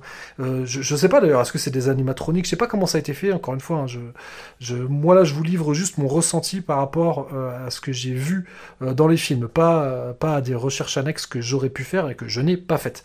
Donc ouais, d'ailleurs en parlant de ça, ouais, je je serais pas surpris que ce soit le film avec le plus gros budget euh, parmi euh, tous ceux de la sélection euh, de cette édition 2021 de Gérard May. Mais si c'est le cas, et à mon avis ça l'est, bah au moins on peut se dire que l'argent il a été bien dépensé parce que le film il est beau et ça, bah, ça suffit à me transporter. Je parlais hein, du fameux Sense of Wonder plus tôt, bah là, moi franchement ça, ça a pris. Alors l'histoire, c'est du vu et revu. J'ai pas dit Frankenstein, mais je vais devoir en parler parce que il est capable de parler grâce à ce- cette fameuse archive. Il est capable de parler à son épouse défunte et en fait, lui, euh, il travaille sur euh, de l'IA et de la robotique. Euh, ce qu'il a pas dit à ses employeurs, c'est que son but à lui, c'est de recréer une version synthétique de son épouse. Et je pense c'est pas du tout, voilà, il utilise euh, les ressources et l'argent de sa, de sa société pour euh, mener un projet qui est complètement personnel et euh, que, à mon avis, enfin c'est même sûr, il, leur cache parce que euh, clairement ils ont pas envie qu'ils fassent ça, quoi. Donc ce petit côté un peu Frankenstein m'a pas dérangé, même honnêtement, j'ai bien aimé cette, je sais même pas si on peut dire relecture tellement, tellement c'est pas, tellement c'est pas fait de manière très fine et très originale. Mais bah, en fait ça marche, ça marche. Voilà, je trouve que le couple d'acteurs ils sont pas mal. Lui il a des, il a des faux airs de James Franco, mais euh, non franchement ça m'a pas gêné. Là où j'ai des réserves, en fait, déjà il y a deux aspects. Euh, un aspect qui est que c'est euh, un peu le mythe du scientifique tout seul qui va être capable de mettre au point quelque chose qui lui vaudrait le prix Nobel. C'est un truc hallucinant ce qu'il est en train de faire. Un robot capable de penser, capable de rêver, euh, réincarner l'esprit, les, souvenirs de, de son épouse. C'est quelque chose qui, voilà, on sent qu'il il est en train de faire tomber. il est en train de faire tomber certains murs. Je, je sais pas si, je sais pas si l'expression est très heureuse, mais voilà, il est en train vraiment de, faire un accomplissement, de faire quelque chose qui est du jamais vu. Et ça renforce un peu cette idée euh, du scientifique qui, euh, le génie, qui à lui tout seul va être capable de faire quelque chose que jamais personne n'a réussi. Or, euh, je pense que ce genre, toutes les grandes découvertes scientifiques, c'est jamais le fait d'une seule personne, c'est toujours le fait d'équipe. Donc ça, je trouve ça un peu naze. Mais bon, faut plus, je pense, le prendre comme un conte que comme une vraie histoire de SF. Même si là, on est, presque, on n'est pas, on n'est pas dans de la hard SF, mais ça, on a un peu, euh, ça en a la couleur et l'odeur, mais ça en est pas. Et l'autre truc qui m'a euh, un peu gêné, bah, c'est le personnage de George justement, parce que même s'il est touchant à essayer de, de faire revivre la femme qu'il aime, bah moi je trouve qu'il est assez égoïste, parce que son épouse décédée, c'est loin d'être certain qu'elle va être vraiment très heureuse d'être euh, réincarnée, si on peut utiliser ce terme-là, dans un corps synthétique. Parce que dans le film, on voit, il parle, il y a beaucoup de flashbacks où on la voit quand elle est encore vivante, et euh, on voit notamment un dialogue où elle, elle dit que cette histoire euh, d'archive, d'intelligence artificielle qui émule la pensée du défunt, euh, elle, elle veut pas se prêter à ça, elle veut pas. Et or, bon, bah, on comprend que bon, il l'a fait euh, visiblement, il l'a fait dans son dos, quoi. Et c'est pas un truc qui lui fait plaisir. Euh, donc ça, voilà, je trouve que il est, c'est, ouais, il est, assez égoïste. Il y a aussi, bah, les, les J1 et J2 en fait sont clairement euh, décrits, eux, parce que oui, il faut les, faut en parler au féminin. En fait, c'est des ébauches, des, des, des galops d'essai, des brouillons de son épouse. Mais le scénario, le film établit que euh, ces, deux robots sont quand même capables d'avoir des émotions, des sentiments. Mais pour lui, c'est des cul-de-sac euh, cul-de-sac technologiques. Il n'a pas l'intention de continuer à les améliorer. Et bah, éthiquement, moi je trouve que c'est un peu questionnable. Et le dernier point qui me, voilà, qui me chiffonne un peu dans Archive, je trouve qu'il y a un côté malsain dans cette histoire de savant, alors je vais pas dire savant fou, on va dire savant obstiné, qui crée un robot aux formes féminines agréables à l'œil. Je ne sais pas si c'est quelque chose de, de voulu ou si on est en présence d'une œuvre qui ressemble un peu trop à un fantasme masculin qui est pas forcément génial. Euh, ça, je, je sais pas. Voilà, je sais pas si si euh, le film veut nous présenter George comme étant un personnage qui est, qui est pas si positif que ça, ou si c'était fait de manière involontaire. Euh, mon opinion n'est pas faite, très honnêtement. Je pense que c'est un film que j'aurais plaisir à revoir, ne serait-ce que parce que pour le plaisir des yeux. Mais euh, si vous avez une opinion à ce sujet, voilà, est-ce que est-ce que ça serait pas un film un peu macho? Finalement euh, bah, Si vous vous avez une opinion plus tranchée à ce sujet, euh, bah, je serais curieux d'avoir vos retours. Mais bon voilà, je termine sur une note assez négative, alors que très honnêtement, moi j'ai été vraiment enthousiasmé hein, par Archive. Je pense que c'est c'est un peu en y repensant, euh, en essayant de rassembler mes idées pour cet épisode que que je me suis dit que j'avais peut-être envie d'en parler un peu plus parce que voilà, ça m'a dérangé pendant le film, mais ça m'a pas empêché de, de vraiment bien aimer. Donc si vous aimez la SF, euh, si vous aimez voilà les designs années 80, 90, ah oui d'ailleurs il conduit une voiture, c'est une DeLorean. Je vous dis il y a, vraiment il y a des trucs c'est pas toujours très fin, euh, mais en même temps euh, bon bref voilà c'est je sais pas comment dire. Ça se trouve j'étais de bonne humeur quand je l'ai vu, euh, j'étais content. En plus je l'ai regardé avec Madame Zayus qui a, bien aimé. Donc voilà je pense que j'étais on a passé un bon moment, c'était cool de regarder le film ensemble. Et donc j'étais très enthousiaste à la, à la fin. Ça n'empêche que je voulais quand même mettre le doigt sur ces réserves-là. Parce que, parce que voilà, je pense que c'est important d'en parler aussi. Allez, on essaie d'avancer. 14e film, un film sud-coréen, The Cursed Lesson. Euh, allez, on va aller, je vais essayer d'aller vraiment très très vite. Euh, c'est l'histoire donc d'un mannequin, euh, donc euh, une, une femme. Euh, je crois qu'à chaque fois que je vais tirer une femme, ça va m'énerver. Oh, je sais plus. Alors l'actrice, ça, ça doit être Lee Chae-young. Euh, Excusez-moi pour la prononciation, je sais pas du tout. Mais bref, elle incarne un mannequin qui serait jugé comme étant euh, n'ayant plus, comment dire, n'étant plus assez jeune. Oui, voilà. Alors qu'en vrai, elle est toujours. euh, moi, je trouve pas, hein, mais, mais, je, pense que c'est c'est aussi ça que veut dénoncer le film, cette espèce de diktat de la jeunesse et de la beauté. Donc, elle se retrouve à être supplantée euh, par des mannequins euh, plus jeunes qu'elle, voilà, qui seraient plus tendance ou plus je ne sais quoi. Bref, on est en plein, une pleine thématique sur le diktat de l'apparence. Et donc elle entend parler de cours de yoga qui sont administrés, je crois, sur une île, dans un truc, ça fait un peu secte. hein. Et donc elle va voilà prendre euh, ces, ces cours de yoga pour euh, perdre du poids et redevenir belle et jeune. euh.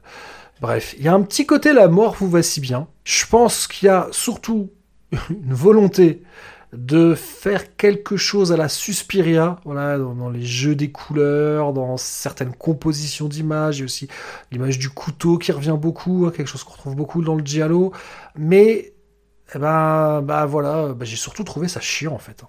Euh, je trouve ça très chiant, de gros problèmes de scénario, avec sur la fin un passage un peu à la Scooby-Doo, où l'enquêteur explique tout, parce que oui, visiblement l'histoire n'a pas réussi à nous le faire comprendre. Ouais, j'ai trouvé ça vraiment, vraiment très moyen. Bon, bref, voilà, je vais pas aller plus loin, on va, on va tout de suite passer au 15e film. Euh, Butchers, un film hors compétition. Euh, je sais plus si j'ai dit The Cursed Lesson était en compétition. Euh, Butchers, donc hors compétition, film canadien. Euh, pareil, on va aller très vite. C'est un ersatz de Massacre à la tronçonneuse. Voilà, une quatre jeunes, deux couples, euh, donc euh, deux, deux jeunes hommes et deux jeunes femmes qui ont, euh, je crois, il y en a une, c'est son anniversaire, elle a 25 ans, donc voilà, qui ont, qui ont la petite vingtaine qui ont un accident de voiture là où faut pas avoir un accident de voiture parce que c'est euh, perdu au milieu de nulle part euh, où ah, il faut marcher une demi-heure trois quarts d'heure pour arriver dans une station-service euh, qui est tenue par un membre d'une famille qui aime découper les gens surtout quand ils sont euh, jeunes et jolis. Euh, voilà. Donc en fait on est dans une ressucée. Mais alors vraiment pas du tout original de Massacre à la tronçonneuse, que même pas hyper jusqu'au boutiste et tout. Mais je pense que je m'étais tellement ennuyé pendant le film précédent, The Cursed Lesson, que bah j'ai pris franchement du plaisir à regarder. C'est pas une copie conforme, hein, parce qu'il y a quand même euh, il y a des, petites différences. hein. D'ailleurs, ils s'en amusent. Ils, savent pertinemment ce qu'ils font hein, avec ce film. Euh, Enfin, je dis il, je sais même pas. Oui, c'est un réalisateur, Adrian Langley. Je pense qu'il sait pertinemment ce qu'il fait. Voilà, il n'y a aucune volonté d'originalité. Euh, si vous aimez bien ce genre-là et que ça vous dérange pas de voir quelque chose de pas original, bah franchement, vous passerez pas un mauvais moment parce que c'est mon cas. Mais sinon, euh, voilà, n'allez pas, ne l'achetez pas en DVD. euh. si, si vous êtes abonné à une plateforme et qu'il est dessus et que vous avez envie, voilà, de soirée un peu, de pas trop réfléchir et de regarder un truc un peu euh, régressif et cathartique, c'est pas génial, mais ça fait le taf. Allez, on passe tout de suite au 16e film, ce que je vais avoir envie de dire plus de choses. Euh, The Stylist, donc un film euh, de la réalisatrice Jill Gevargizian, j'espère que je le dis bien, qui est en fait la version longue d'un court métrage qui s'appelait déjà The Stylist, je crois, qui faisait 12 minutes, et là, bah voilà, l'histoire euh, est étendue sur 1h45. Finalement, le, le court métrage est une sorte de prologue à The Stylist. C'est pas la peine si vous l'avez pas vu, c'est pas grave, hein, mais, euh, mais voilà, c'est une sorte, une de, ouais, une sorte de prologue. Je sais pas pourquoi j'ai envie de vous dire ça, mais je vous le dis. Alors de quoi ça parle The Stylist? En fait, ça aurait peut-être euh, dû s'appeler The Hair Stylist euh, parce que c'est l'histoire de Claire qui est alors je sais pas si coiffeuse, coiffeuse, visagiste, enfin en tout cas, ouais, elle s'occupe de cheveux, ça c'est clair, mais elle est extrêmement douée. Euh, vraiment, elle est extrêmement douée. Alors, euh, petit point, juste euh, Jill Gevargizian, euh, la réalisatrice, euh, bah, elle, elle, elle aussi, elle était euh, styliste cheveux, je sais pas comment on dit, mais d'ailleurs, euh, en tout cas coiffeuse. Et d'ailleurs, je crois dans le dans le monde du cinéma, mais ça, ça serait à vérifier. Mais soit. C'est pas ça qui est important. Donc Claire, voilà, c'est une coiffeuse qui excelle dans son travail. Il faut dire que Claire, elle aime quand tout est propre, quand tout est bien ordonné, quand tout est bien agencé, bien à sa place. Mais elle a aussi quelques petits problèmes de personnalité. Déjà, elle semble vraiment seule, terriblement seule. Et puis, il y a un autre problème, c'est que quand quelque chose lui plaît, bah, elle a envie de se l'accaparer, de se l'approprier. Peut-être un petit peu kleptomane. Alors quand c'est un, accessoire de mode, genre un foulard, bah, c'est pas très grave, c'est pas bien, hein. ne volez pas les affaires des autres, ça se fait pas. Et c'est pas, bon, il y a pas mort d'homme. Le problème c'est qu'elle, sa passion, on sent, hein, elle, elle est toujours super bien, euh, super bien fringuée, et tout. On sent que c'est une jeune femme qui a beaucoup de goût, etc. Mais je pense que sa grande passion, c'est les cheveux.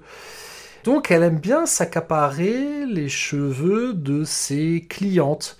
Euh, parce que je crois pas, on la voit pas coiffer. Ah si si, à un moment on la voit coiffer un homme. Mais je crois que c'est quand même, je crois que c'est quand même plus orienté vers des femmes à chaque fois. Mais donc vous avez une coiffeuse, finalement elle aurait facile de garder des mèches de cheveux de ses clientes. Maintenant elle, ce qu'elle veut, c'est tous les cheveux, scalp inclus.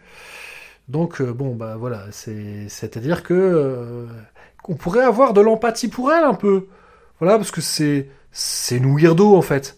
Elle est mal à l'aise en société, elle sait pas trop comment se comporter avec les autres, encore plus quand il y a du monde. Enfin c'est l'impression c'est plus qu'elle sait pas comment faire.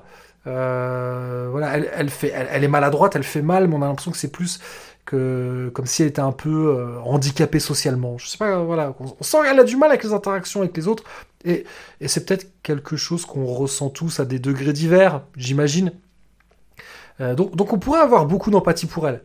Mais bon, sa passion pour la mutilation, ah, tout de suite ça crée une distance quand même. Hein. Et ça explique aussi peut-être pourquoi elle se sent un peu seule, c'est parce que si que dès quelqu'un, dès qu'elle aime bien quelqu'un, euh, bah elle la tue et elle la scalpe, ah ouais bah ça limite po- le, champ des possibles hein, euh, si, si on veut se faire des amis. Donc tout ce truc là, bah, ça rappelle quand même vachement maniaque de William Lustig, mais moi ça me pose pas de problème d'avoir une relecture comme ça. Euh, voilà, un serial killer qui est une femme qui qui pourrait être sympathique, mais qui l'est pas. hein. On peut pas, on peut pas, euh, on peut pas avoir de sympathie pour pour pour elle, même s'il n'y a pas tant de mise à mort que ça dans le film. Je vais pas trop m'étendre dessus, mais je sais plus si j'ai déjà dit que c'était un film en compétition et je vous ai dit que j'ai pas voté pour Possessor. Eh ben, j'ai voté pour The Stylist. Pourquoi? Parce que oui, je trouve que la réalisation est vraiment chouette. Euh, je me suis pas embêté. Je trouve que l'histoire, l'histoire, elle est bien, euh, le montage est bien. Enfin bref, j'ai pas. Voilà, formellement, je trouve que c'est très bon. Et c'est surtout le film, parmi les films en compétition, que j'ai pris le plus de plaisir à regarder. Euh, Donc, euh, donc voilà, c'était un vote, un vote de cœur. Évidemment, ça fait partie des films que je vous recommande très chaudement. Voilà, puis c'est un, petit film, un petit budget, c'est un film qu'on a, ouais, qu'on a envie de défendre. Voilà, on peut, peut- parler de petits coups de cœur pour The Stylist. Parlons maintenant de Ghosts of War. Euh, donc oui, euh, fantôme de guerre au pluriel. Euh, donc c'est un film britannique et je me suis un peu fait avoir. Parce que, encore une fois, la petite vignette sur le site, on voit des GI de la Deuxième Guerre mondiale. Je me suis dit, ah tiens, un film d'époque, un film... euh, c'est des choses que j'aime bien, voilà, j'aime bien les films historiques. Et euh, je me suis dit, tiens, un film euh, peut-être fantastique ou horrifique qui se passe pendant la Deuxième Guerre mondiale.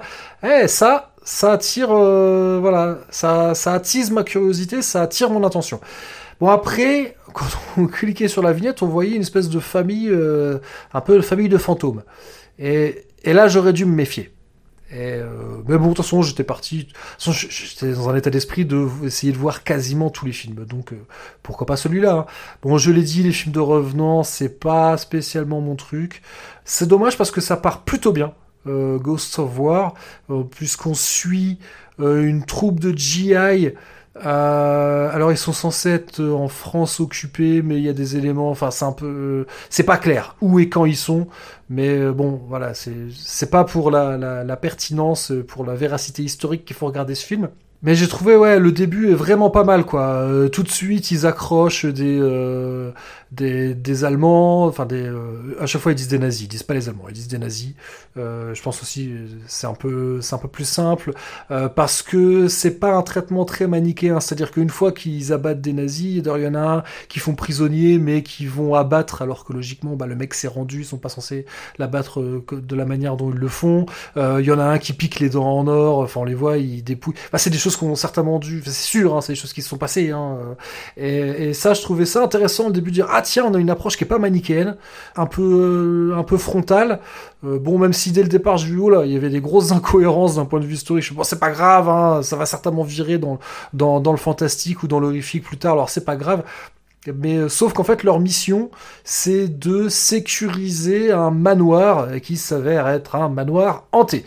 Et bon voilà, c'est pas j'aime pas ces histoires là, tout simplement, ça me ça me fait pas rêver et, donc ils vont se retrouver confrontés à des forces surnaturelles.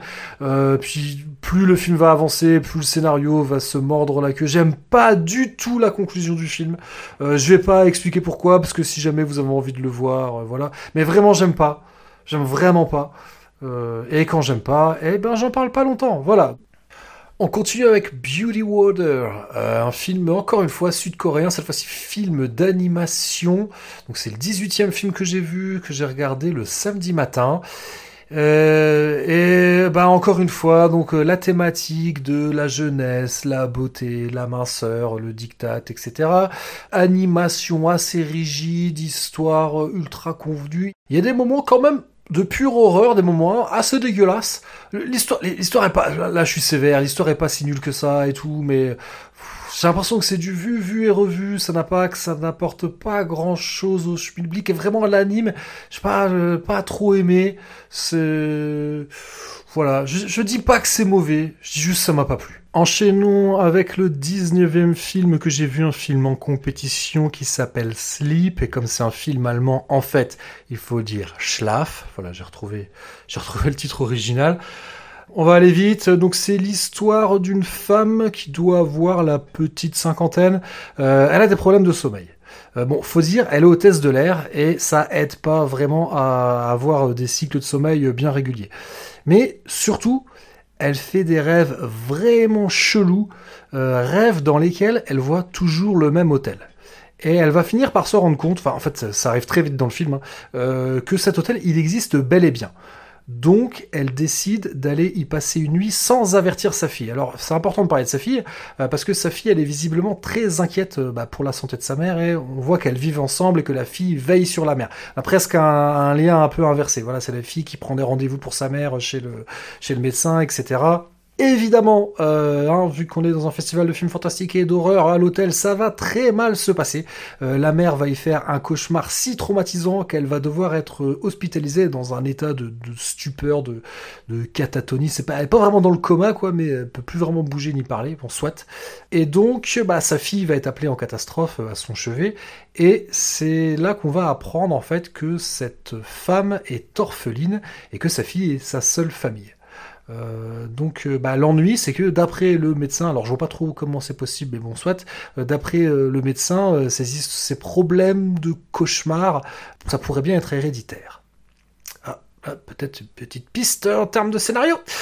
Donc la fille va aller à son tour à l'hôtel pour mener sa petite enquête et elle va faire connaissance avec le couple qui tient l'hôtel. Alors la femme euh, de ce couple, elle est plutôt froide et plutôt sur la réserve. En clair, on sent que ça lui fait pas vraiment plaisir que la fille vienne fuiner dans leur hôtel. Par contre, le mari, lui, ah, il est super avenant, il montre tout à la fille, il a des grands projets pour son hôtel, des rêves de grandeur, ce qui est jamais flippant quand c'est dit en allemand. hein. Les rêves de grandeur en allemand, ça met toujours tout de suite tout le monde bien à l'aise. Le problème, c'est qu'une fois passé ces 15-20 premières minutes d'exposition, on n'a évidemment absolument pas du tout compris ce que pouvait bien être ce mystère mystérieux de l'étrange bizarre. Euh, et ben, c'est que bah, le film, il fait 1h40. Et euh, franchement, au bout de trois quarts d'heure de film, je voyais plus ce qu'ils avaient à dire. Euh, juste un truc, j'attendais la fin, quoi. On était sur un rythme, je suis désolé de le dire parce que c'est un film allemand, mais on était sur un rythme à la... Franchement, c'est un épisode de Derrick. Et euh, il y, a, il y a- un autre cliché sur l'Allemagne, je pense que vous l'avez capté. Alors, je, je, je vais pas, je vais pas le dire, hein, pour éviter qu'on m'attribue un point. Mais voilà, vous avez compris de quoi il va être question. Donc, un film allemand sur les cauchemars. Je comprends bien qu'en 2021, il y a encore beaucoup de choses à exorciser en Allemagne. Ça, je, je ne dis pas, voilà, c'est, quelque chose qui, c'est aussi intéressant d'essayer de comprendre pourquoi est-ce que un film a été fait. Et il y a des films, même si je les trouve pas forcément, euh, ils m'ont pas forcément plu. Je pense à un film comme Sweet River. Je pense deviner les intentions qui sont derrière et me dire qu'elles sont sincères. Et je pense que c'est le cas également pour Schlaf. Mais euh, oh là, je me suis ennuyé, mais grave quoi. Et donc ce film est en compétition et il a eu le prix du jury. Et honnêtement, euh, bah, j'ai pas trop compris pourquoi. Parce que là, aussi bien euh, le scénario euh, que même, franchement, en termes de réalisation, de, j'ai rien vu de fou quoi. Peut-être j'étais fatigué. Hein. C'était l'heure de la sieste, je crois. hein. C'était début d'après-midi que je l'ai regardé. C'est peut-être une, une erreur. Mais alors, moi, je suis passé complètement à côté, quoi. Après ça, j'ai maté The Mortuary Collection, qui est hors compétition. C'est en fait c'est un film à sketch. Euh, on sent tout de suite que l'influence, euh, les contes de la crypte. Euh, donc là, c'est pas une momie qui présente euh, chaque petit film, parce qu'en fait, en fait, il y a trois segments. Bah, Il y a un premier segment, mais qui est extrêmement court. Euh, donc c'est trois. Voilà, on va dire que c'est un court métrage vraiment très court et trois euh, moyens métrages, courts moyens métrages, peu importe. Euh, donc en tout, je sais plus combien de temps ça dure. Ça doit faire une grosse heure et demie, quoi. Euh, et donc, chaque segment est présenté non pas par une momie, mais par un embaumeur qui est incarné par Clancy Brown. Donc, comme vous voulez, soit le Kurgan ou euh, le sergent Zim, hein, si vous êtes plus Starship Troopers que Highlander.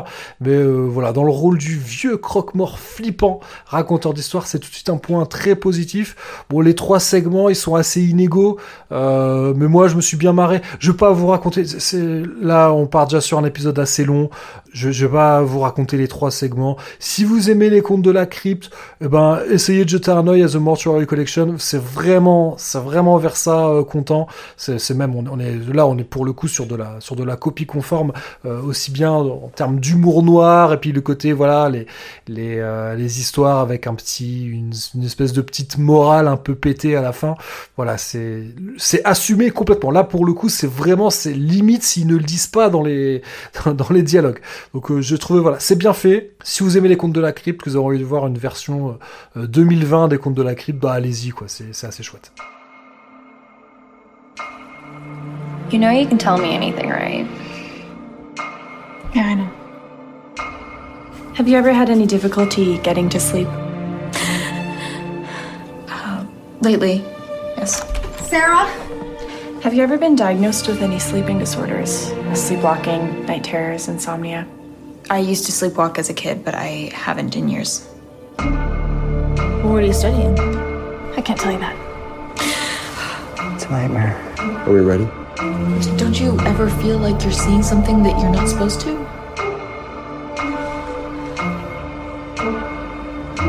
Is this your first sleeping clinic? Do you feel well rested? For some reason, we always figure out a way to simply discount them as just dreams. If I show this to you, you cannot tell anyone. Listen to me, you. I think your science project is fucking me up. What did you think would happen? Wake up! There. Sarah, are you okay? No, I'm not okay!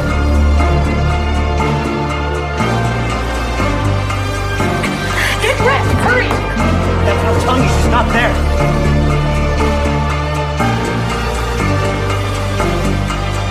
Run!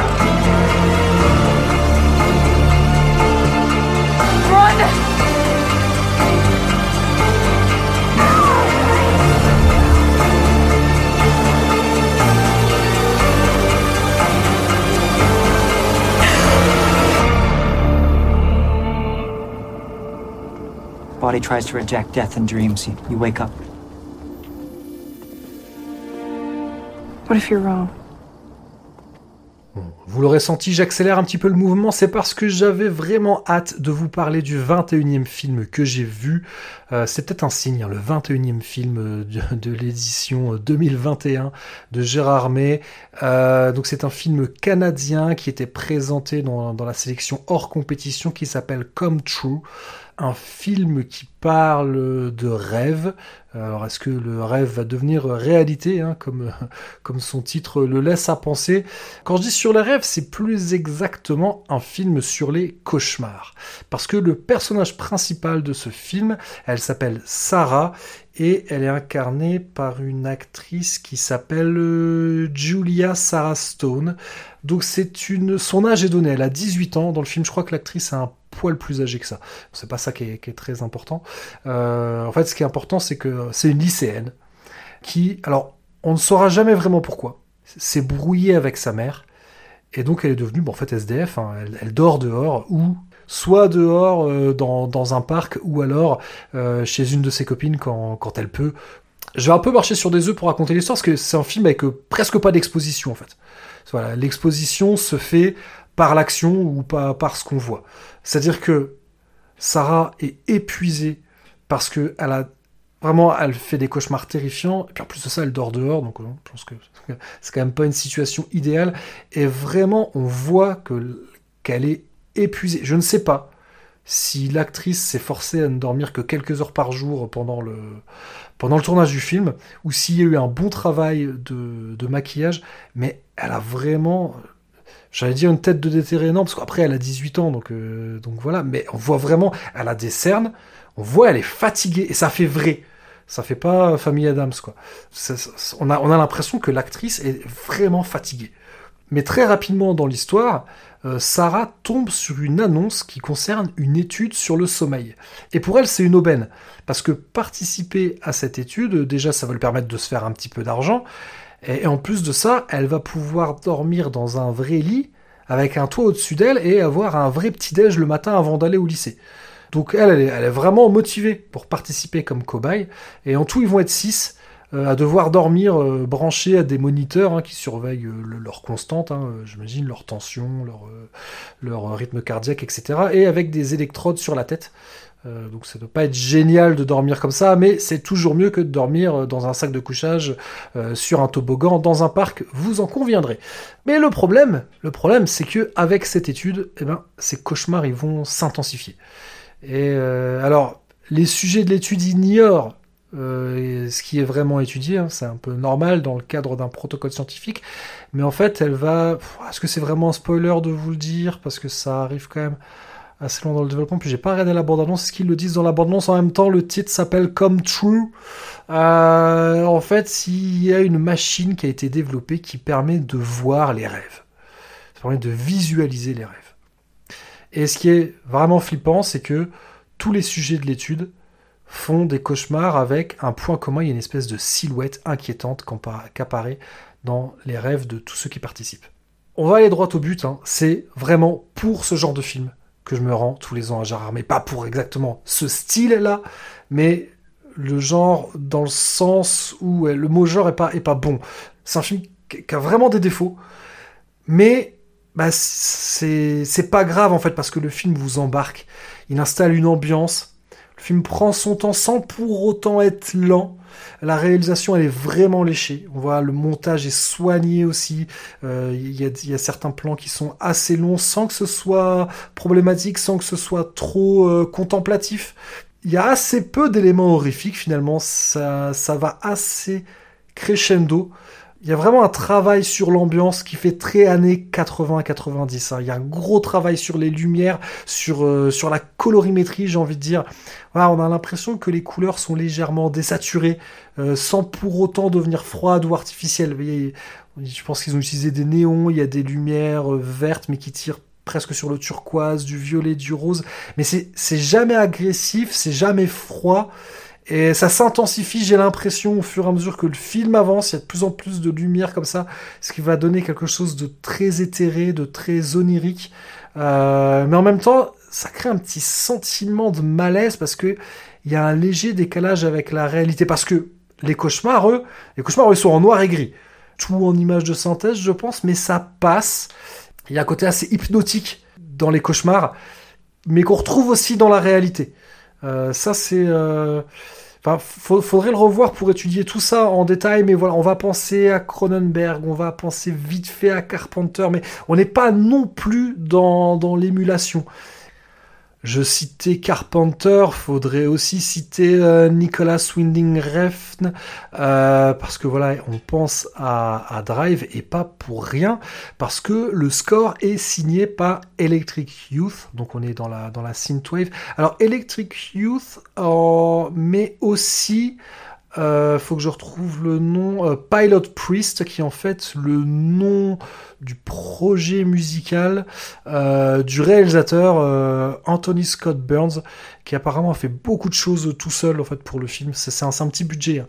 Donc ouais, ce côté un peu synthwave, ça crée une ambiance rétro-futuriste.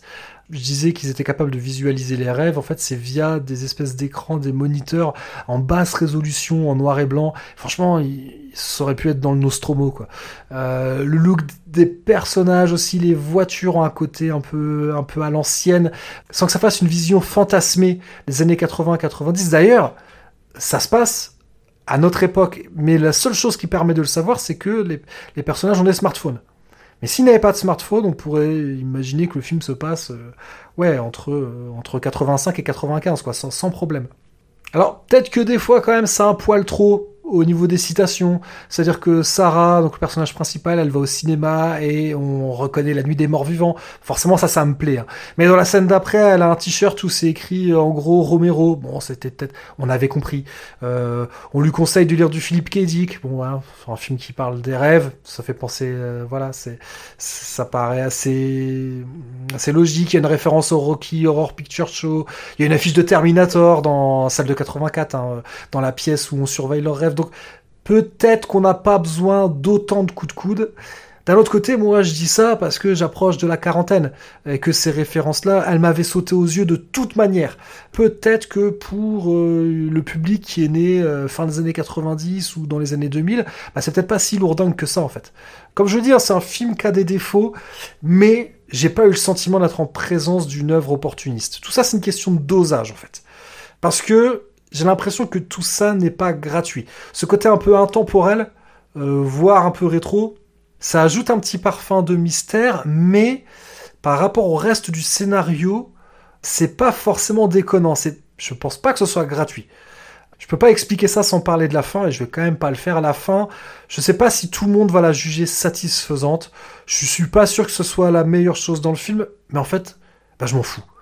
Parce que les cinq dernières minutes, euh, peu importe que je les ai aimées ou pas, je m'en fiche parce que tout ce qu'il y a eu précédemment, ça m'a tellement plu que euh, qu'en fait le dénouement n'a que très peu d'importance.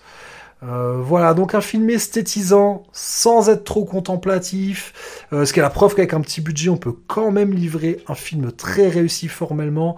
Ça aurait pu être chiant, ça aurait pu être branchouille ou prétentieux. Moi, je trouve que c'est pile poil là où il faut. Euh, c'est pour ça que je parlais d'une œuvre sur le fil. Et puis, puis voilà, des fois, il y a des films, ils nous plaisent. C'est difficile d'expliquer pourquoi. Je me suis simplement laissé embarquer par cette espèce de mélancolie, d'étrangeté. Et, euh, et voilà, oui, c'est un coup de cœur, tout simplement.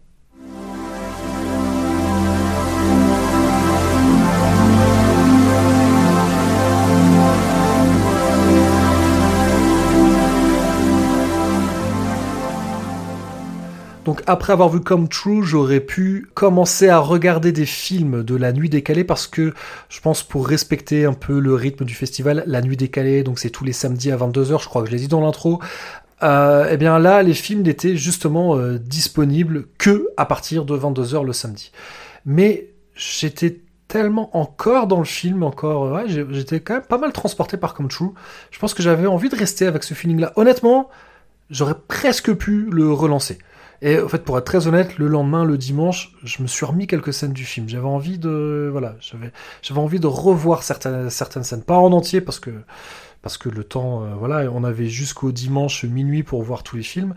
Mais, mais bon, soit, je me suis regarder le à cheval sur le dimanche matin et le dimanche après-midi les trois films de, euh, de la nuit décalée. Donc le premier s'appelle Cyst, qui veut dire kyste euh, en anglais. Et donc bah, c'est un exercice de style, hein. c'est un film qui se passe en 1961. Et donc euh, tout va se passer dans un seul endroit quasiment, le cabinet d'un médecin spécialisé dans les problèmes cutanés, qui est en fait un espèce de savant fou, qui a mis au point une machine qui retire les kystes à l'aide d'un laser. Il cherche à faire breveter cette machine, sauf que la machine n'est pas au point, et plutôt que de retirer les kystes, elle va donner naissance à un monstre, en fait à plusieurs monstres, mais surtout une espèce de grosse gloumoute bien à l'ancienne qui est un kyste tueur. Euh, voilà, bon, c'est marrant, ça a le mérite de ne durer que 1 heure et 7 minutes. Euh, franchement, ça aurait pu durer moins longtemps, ça aurait pu faire un segment euh, finalement de, des contes de la crypte, hein, vu qu'on en parlait précédemment. Ça avait clairement sa place dans la nuit décalée. Je pense que si ça avait été vu dans les conditions d'une nuit décalée, à savoir le samedi soir avec tout le monde un peu chauffé à blanc, euh, voilà 700 personnes dans un, je crois que c'est ça, hein, euh, l'espace Slack, je crois que c'est 700 personnes euh, la contenance, mais bref, je pense que ça aurait beaucoup mieux fonctionné. Là, je vous avoue que tout seul le dimanche matin dans mon bureau, ça fonctionnait un peu moins bien, mais c'est quand même marrant. Le deuxième film, enfin je crois que c'était celui qui était en troisième, mais moi je l'ai regardé en deuxième, qui s'appelle Slacks, qui est une histoire de jean tueur. En fait, ça se passe dans une chaîne de magasins, euh, magasins de fringues un peu à la H&M, mais qui euh, lance en grande pompe euh, un nouveau jean, le Super Shapers, euh, donc initial SS. C'est d'une c'est d'une subtilité. Euh, donc euh, des jeans élaborés avec du textile provenant de champs expérimentaux euh, à base donc de coton transgénique, quand bien même il est vendu comme étant équitable, respectueux de l'environnement, sans OGM. Comment il le présente? Il dit c'est des jeans issus du commerce équitable, sweatshop free et 120% bio. Bon, bah, bien évidemment, tout ça, c'est que euh, voilà, ce n'est qu'une façade, c'est une, une hypocrisie sans nom. Euh, donc, euh, bah, il y a un des jeans qui est en fait habité, voilà, qui est, je sais pas comment dire, ouais, hanté. Donc, c'est un jean tueur. Et oh, c'est complètement débile. Euh, le message, euh, voilà, le message qui critique, euh, qui critique le greenwashing de façade et le, comment, le fait, l'inclusivité complètement hypocrite. C'est un peu grossier. Après, c'est pas, c'est pas inutile hein, de, de dénoncer ce genre de choses. Franchement, c'est marrant. C'est loin d'être inoubliable, mais c'est marrant. Et le troisième film euh, s'appelle Psycho Gorman. Euh, donc c'est l'histoire d'un frère et d'une sœur. Euh, la petite sœur, en fait, elle est assez bourrine, elle se comporte limite comme un bully. Et un jour, en jouant dans leur jardin, ils déterrent ce qui s'avère être une capsule dans laquelle se trouve un extraterrestre tueur qui se présente comme étant l'archiduc des cauchemars. Mais en fait, ce, ce- cet extraterrestre tueur, il a été mis là par d'autres extraterrestres, euh, qui, qui, alors, qui ressemblent tous à des monstres euh, issus de Super Sentai. Ça, c'est assez cool. Les costumes, ils sont vraiment cool. C'est que les effets à l'ancienne. Euh, ça, c'est cool. Moi, j'ai bien aimé. Et donc voilà, en fait, les gamins se retrouvent à pouvoir contrôler un extraterrestre tueur qui est alors l'extraterrestre. Enfin, moi, j'ai trouvé ça hyper drôle parce que alors, c'est vraiment too much. À chaque fois qu'il parle, il y a le mot sombre, ténèbres, destruction. Il ne vit que pour la destruction, la mort, la souffrance. Voilà, lui, il n'a qu'un seul but, c'est tuer tout le monde et détruire la Terre. Mais c'est, c'est le décalage est hyper marrant. Il leur parle de batailles épiques qu'il a menées et les gamins, ils sont complètement blasés. Tout ce qu'ils veulent, c'est jouer avec lui, lui faire faire des conneries. Euh, voilà, bon, c'est super con. Euh, c'est un délire hyper régressif, mais je me suis vraiment bien marré. Many moons ago, a nameless evil was imprisoned in a place far beyond reach. Hurry up! If he were ever to be released, it would spell certain doom for all existence. Is that fear I smell? Your planet will be torn to pieces, and I will Mimi, treat your look! angry screams as I rip. Is this yours? Oh. B? Uh. Oh my god. The gem of Paraxidike. Whoever wields it is able to command me. Go over there and wait for us to come back in the morning. You will suffer an eternity for this. Bye. Mom, Dad, I want you to meet Psycho Gorman, or PG for short. I will bathe in your blood. Don't worry. Be worried. Slow down! He's gonna kill everybody. Not unless I tell him to. What did you three maniacs get up to? Um, this is getting a little weird. This sick game must come to an end. Will enslave the galaxy into endless servitude. Kill him! Cool.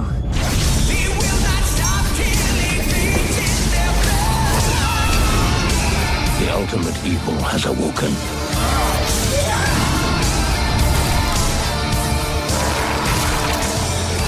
There's a new god in town, and his name? Psycho Gorman. Meeting you. It would be nicer if you were dead. Alright, bye. Alors, je vous avoue qu'après avoir vu 24, euh, 24 longs métrages, euh, j'étais, j'étais rassasié. hein, j'étais repu, j'avais mon compte. Euh, mais finalement, le soir, euh, je me suis dit, tiens, je pourrais peut-être regarder ce qui reste pas des films que j'ai pas vus. Et je me suis aperçu que j'avais réservé un film euh, de Retromania, parce que Retromania ne faisait pas partie du, du pack euh, du pass festival, mais on pouvait euh, en, en- en réserver certains films. Alors je ne sais pas pourquoi, j'avais réservé Extra de Harry Bromley Davenport, alors qu'il y avait également Chromosome 3, The Brood hein, en, VO de, David Cronenberg, euh, Le Loup-garou de Londres de John Landis et The Addiction de Abel Ferrara. Donc j'ai réservé clairement le moins bon des quatre. Après, c'est juste parce que Extra, bah, j'avais trouvé le moyen de jamais l'avoir vu en fait. Euh, c'est peut-être simplement pour ça, ou peut-être c'était peut-être le seul qui restait. Peut-être que les autres étaient déjà complets. Parce que oui, on pouvait pas, il y avait un, un nombre limité de gens qui pouvaient réserver euh, des séances, enfin soit. Bon, Extra de Harry Bromley Davenport, on, on va, on va faire vite. hein. C'est un film de 1982. Alors à l'origine, ça devait pas être un film d'horreur, ça devait être un film de science-fiction. Mais euh, New Line, qui a produit le film, qui était, qui était une toute jeune société de production à l'époque, a demandé une réécriture et d'en faire un film d'horreur. Et a priori, la volonté était de surfer sur le succès encore récent d'Alien. Euh, voilà, donc c'est l'histoire d'un père de famille qui est enlevé par des extraterrestres et qui revient sous la forme d'un espèce d'extraterrestre tueur. On ne sait pas trop est-ce que c'est vraiment lui ou est-ce qu'on est euh, dans un délire à la euh, invasion des profanateurs de, de sépultures. Enfin, soit. Bon.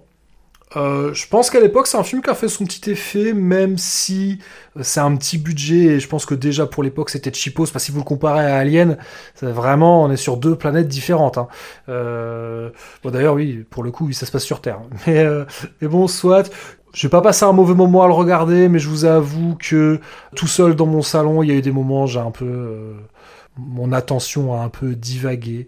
Qu'est-ce qu'on pourrait dire? Ah oui, si, c'est un film qui est quand même connu parce qu'il y a Mariam Dabo qui joue dedans, qui plus tard était connue parce que c'était une James Bond girl. Voilà, c'est à peu près tout ce que je vais vous dire. Regardez Extra euh, en 2021, c'est surtout plus par... euh, comment dire Si on s'intéresse à l'histoire du cinéma d'horreur. Sinon, si c'est pas quelque chose qui vous intéresse et que vous l'avez jamais vu, passez votre chemin. Mais le point positif finalement d'avoir regardé Extra, je me suis dit, bah, il est 22 heures, euh, il me reste deux heures pour encore pour voir un film parce qu'apparemment à partir de minuit, euh, même si vous aviez un film en cours, ça s'arrêtait quoi. Euh, c'est pas, on peut lancer un film à 23h59. Euh, donc 22 heures, j'ai regardé, j'ai vu qu'il restait deux films hors compétition que je n'avais pas vus. Et que honnêtement, c'est parce que j'avais regardé vite fait le petit résumé, ça me donnait pas trop envie.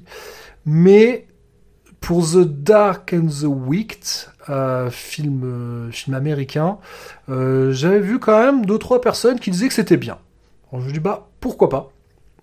Donc encore une histoire, hein, une histoire de famille. Alors là pas une histoire vraiment de deuil, mais c'est de presque deuil, puisque donc en fait c'est un frère et une sœur qui reviennent dans la ferme familiale parce que leur père en fait il est en fin de vie.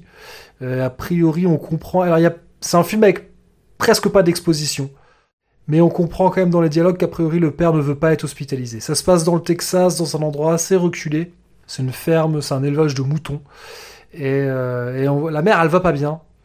Les enfants viennent la voir quand bien même elle leur avait, je crois qu'elle leur a demandé de ne pas venir. Et pourquoi elle leur a demandé de ne pas venir? C'est parce qu'elle, elle est persuadée qu'il y a des forces maléfiques autour de la ferme et que le diable veut prendre possession de l'âme de leur père qui s'apprête à mourir. C'est un film qui formellement est assez chouette.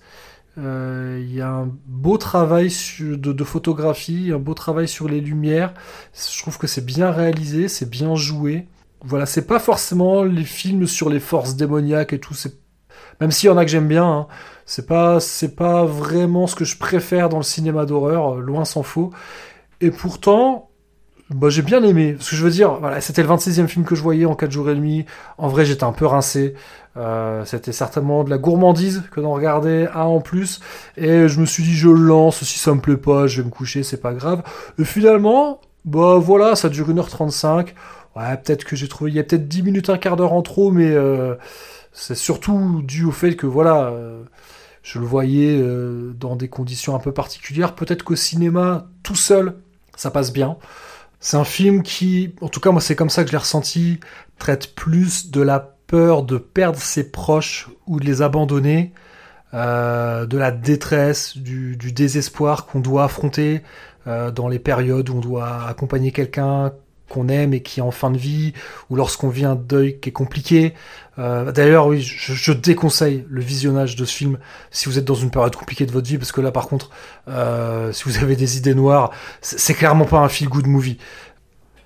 En fait, ça aurait pu être un film sur euh, ce qui s'empare de nous quand on est dans une période de très grande tristesse qui peut parfois ressembler un peu, pas à de la folie, mais voilà, des moments quand on ne- n'est vraiment pas bien. Mais ils en ont fait un film euh, sur les forces démoniaques. Ils auraient presque pu enlever le diable en fait hein, dans cette histoire. Il sert presque à rien. Donc, euh, donc voilà, il y a deux trois longueurs, il y a peut-être quelques petites choses qui sont pas claires dans le scénario, mais, euh, mais honnêtement, si vous êtes client de films démoniaques mélancoliques, enfin, même- c'est même plus que mélancolique, hein, c'est un peu, c'est un peu déprimant. Mais si vous aimez bien ce genre de choses, bah allez-y quoi.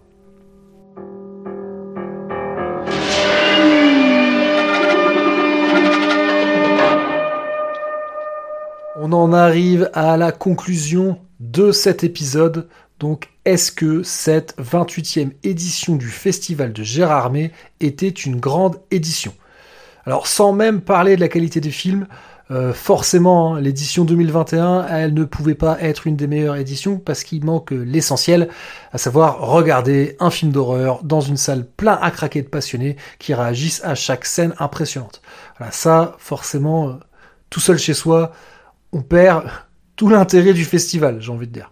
Mais bon, ce qui rend voilà l'édition unique en son genre, euh, bah oui, c'est le fait d'être en distanciel et essayons de dégager le positif de cette histoire.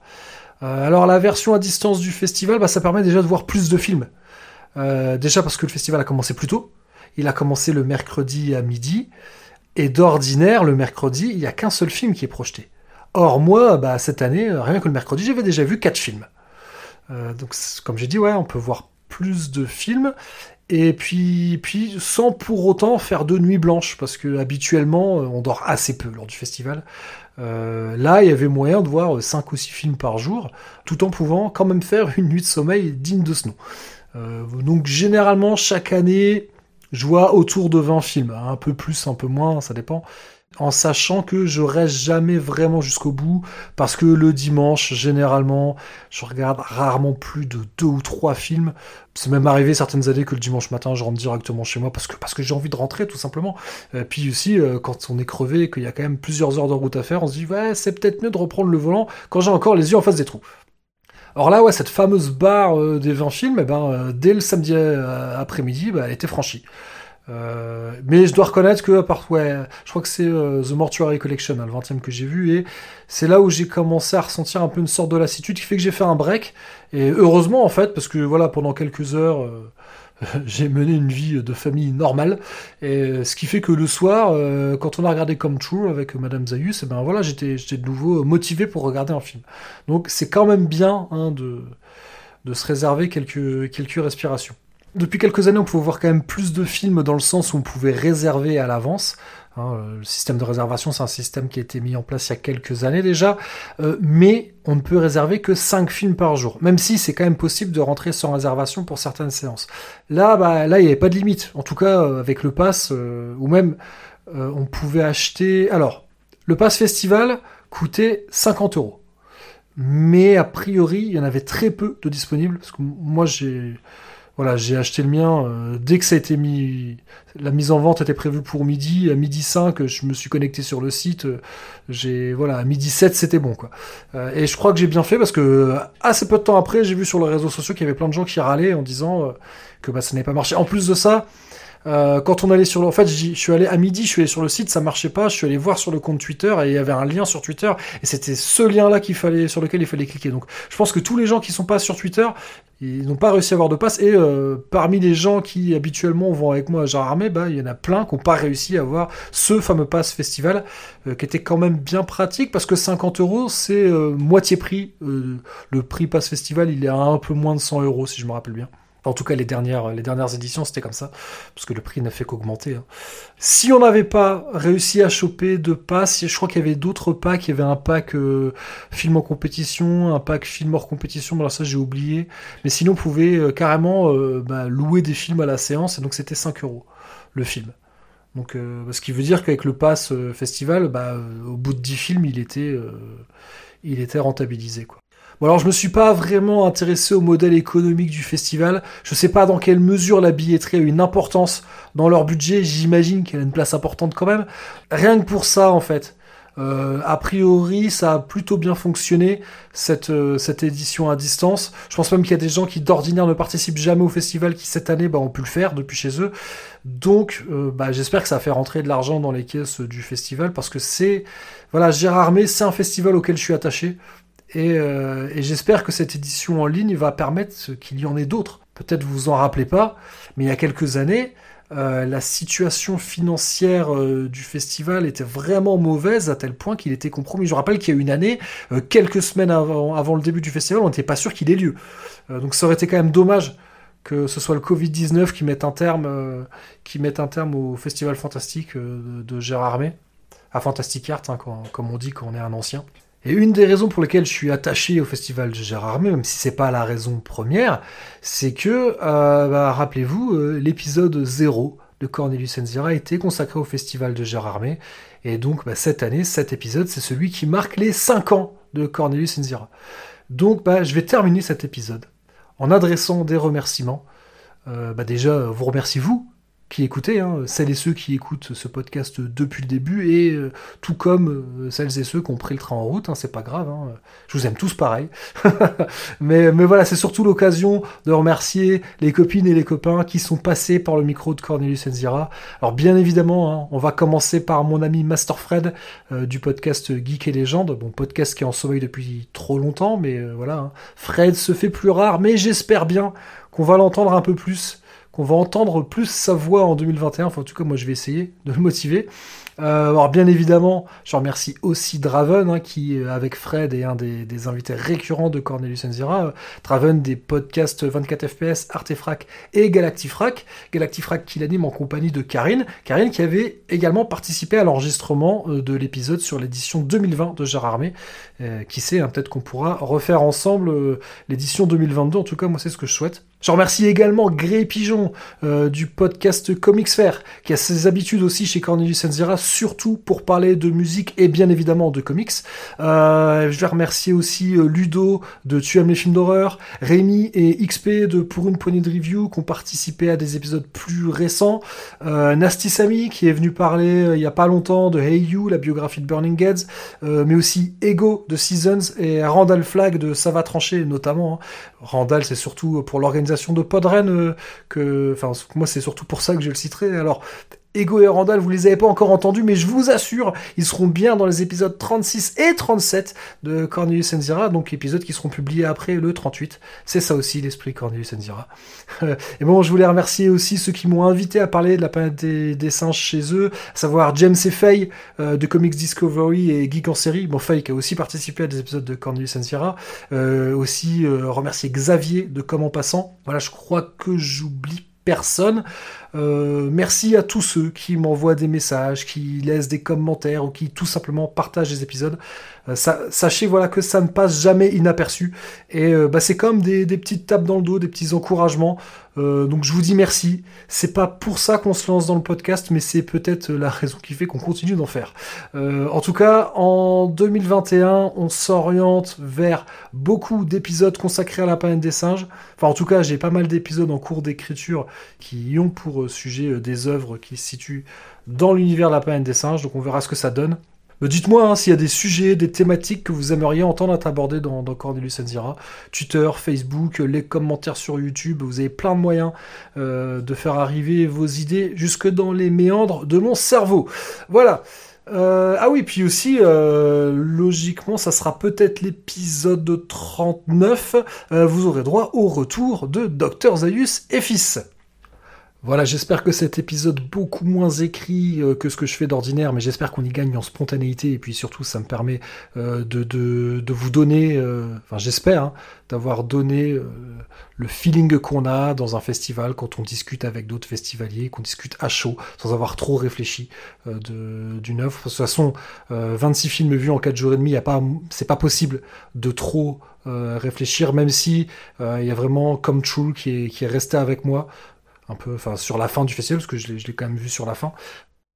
Voilà, donc si vous souhaitez euh, rattraper un peu ce festival de Gérard May, moi je vous conseillerais de regarder Possessor, Archive, euh, Les Animaux Anonymes, euh, et puis Come True. Et puis The Stylist. Voilà, je trouve que c'est les films qui sortent vraiment du lot. Euh, ça veut pas dire que les autres étaient, étaient pas cool. Il y en a d'autres que j'ai franchement moins aimé. Mais je dois quand même dire que cette édition, parce que je crois que oui, j'ai posé la question, est-ce que c'était une bonne édition, mais j'ai même pas répondu. Il n'y a pas beaucoup de films qui sortent vraiment du lot. Voilà, il y a que ceux que je vous ai cités. Mais il n'y a pas eu non plus de vraie purge. Parce que c'était vraiment une question que je me posais. Je me disais, si jamais il y a un film qui me plaît pas, est-ce que je le regarderai jusqu'au bout? Et finalement, j'ai regardé tous les films dans leur intégralité, il y en a aucun où j'ai avancé. Je, je, vous cache pas qu'il y en a quelques-uns où ça m'a un peu euh, titillé, mais euh, mais j'ai vraiment regardé chaque film dans son intégralité comme il se doit, et, voilà quoi.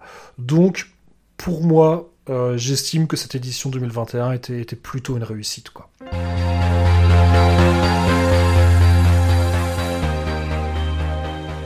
Il est désormais temps de se dire au revoir.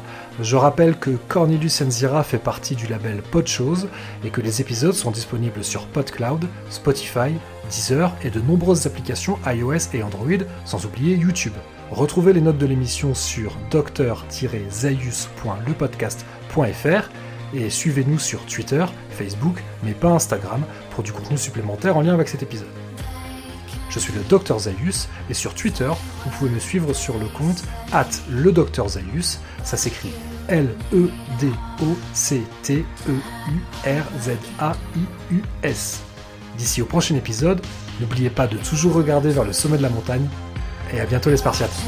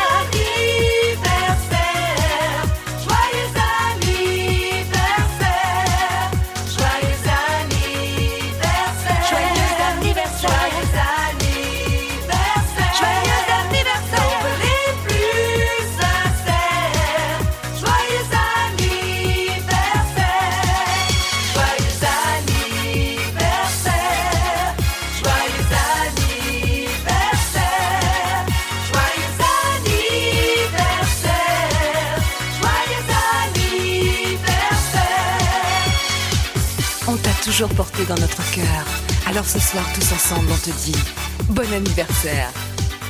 Nos vœux les plus sincères. Joyeux anniversaire. Chers tous, il est temps de prendre congé. Vous que vous portiez vos pas, faites pas de dégâts. Rentrez chez vous, rentrez pas, mais restez pas en tout cas. En attendant, Move 'em on. Hit 'em up. Hit 'em up. Move 'em on. Move 'em on. Hit 'em up. Rawhide. Cut 'em out. Ride 'em in. Ride 'em in. Cut 'em out. Cut 'em out. Ride 'em in rawhide.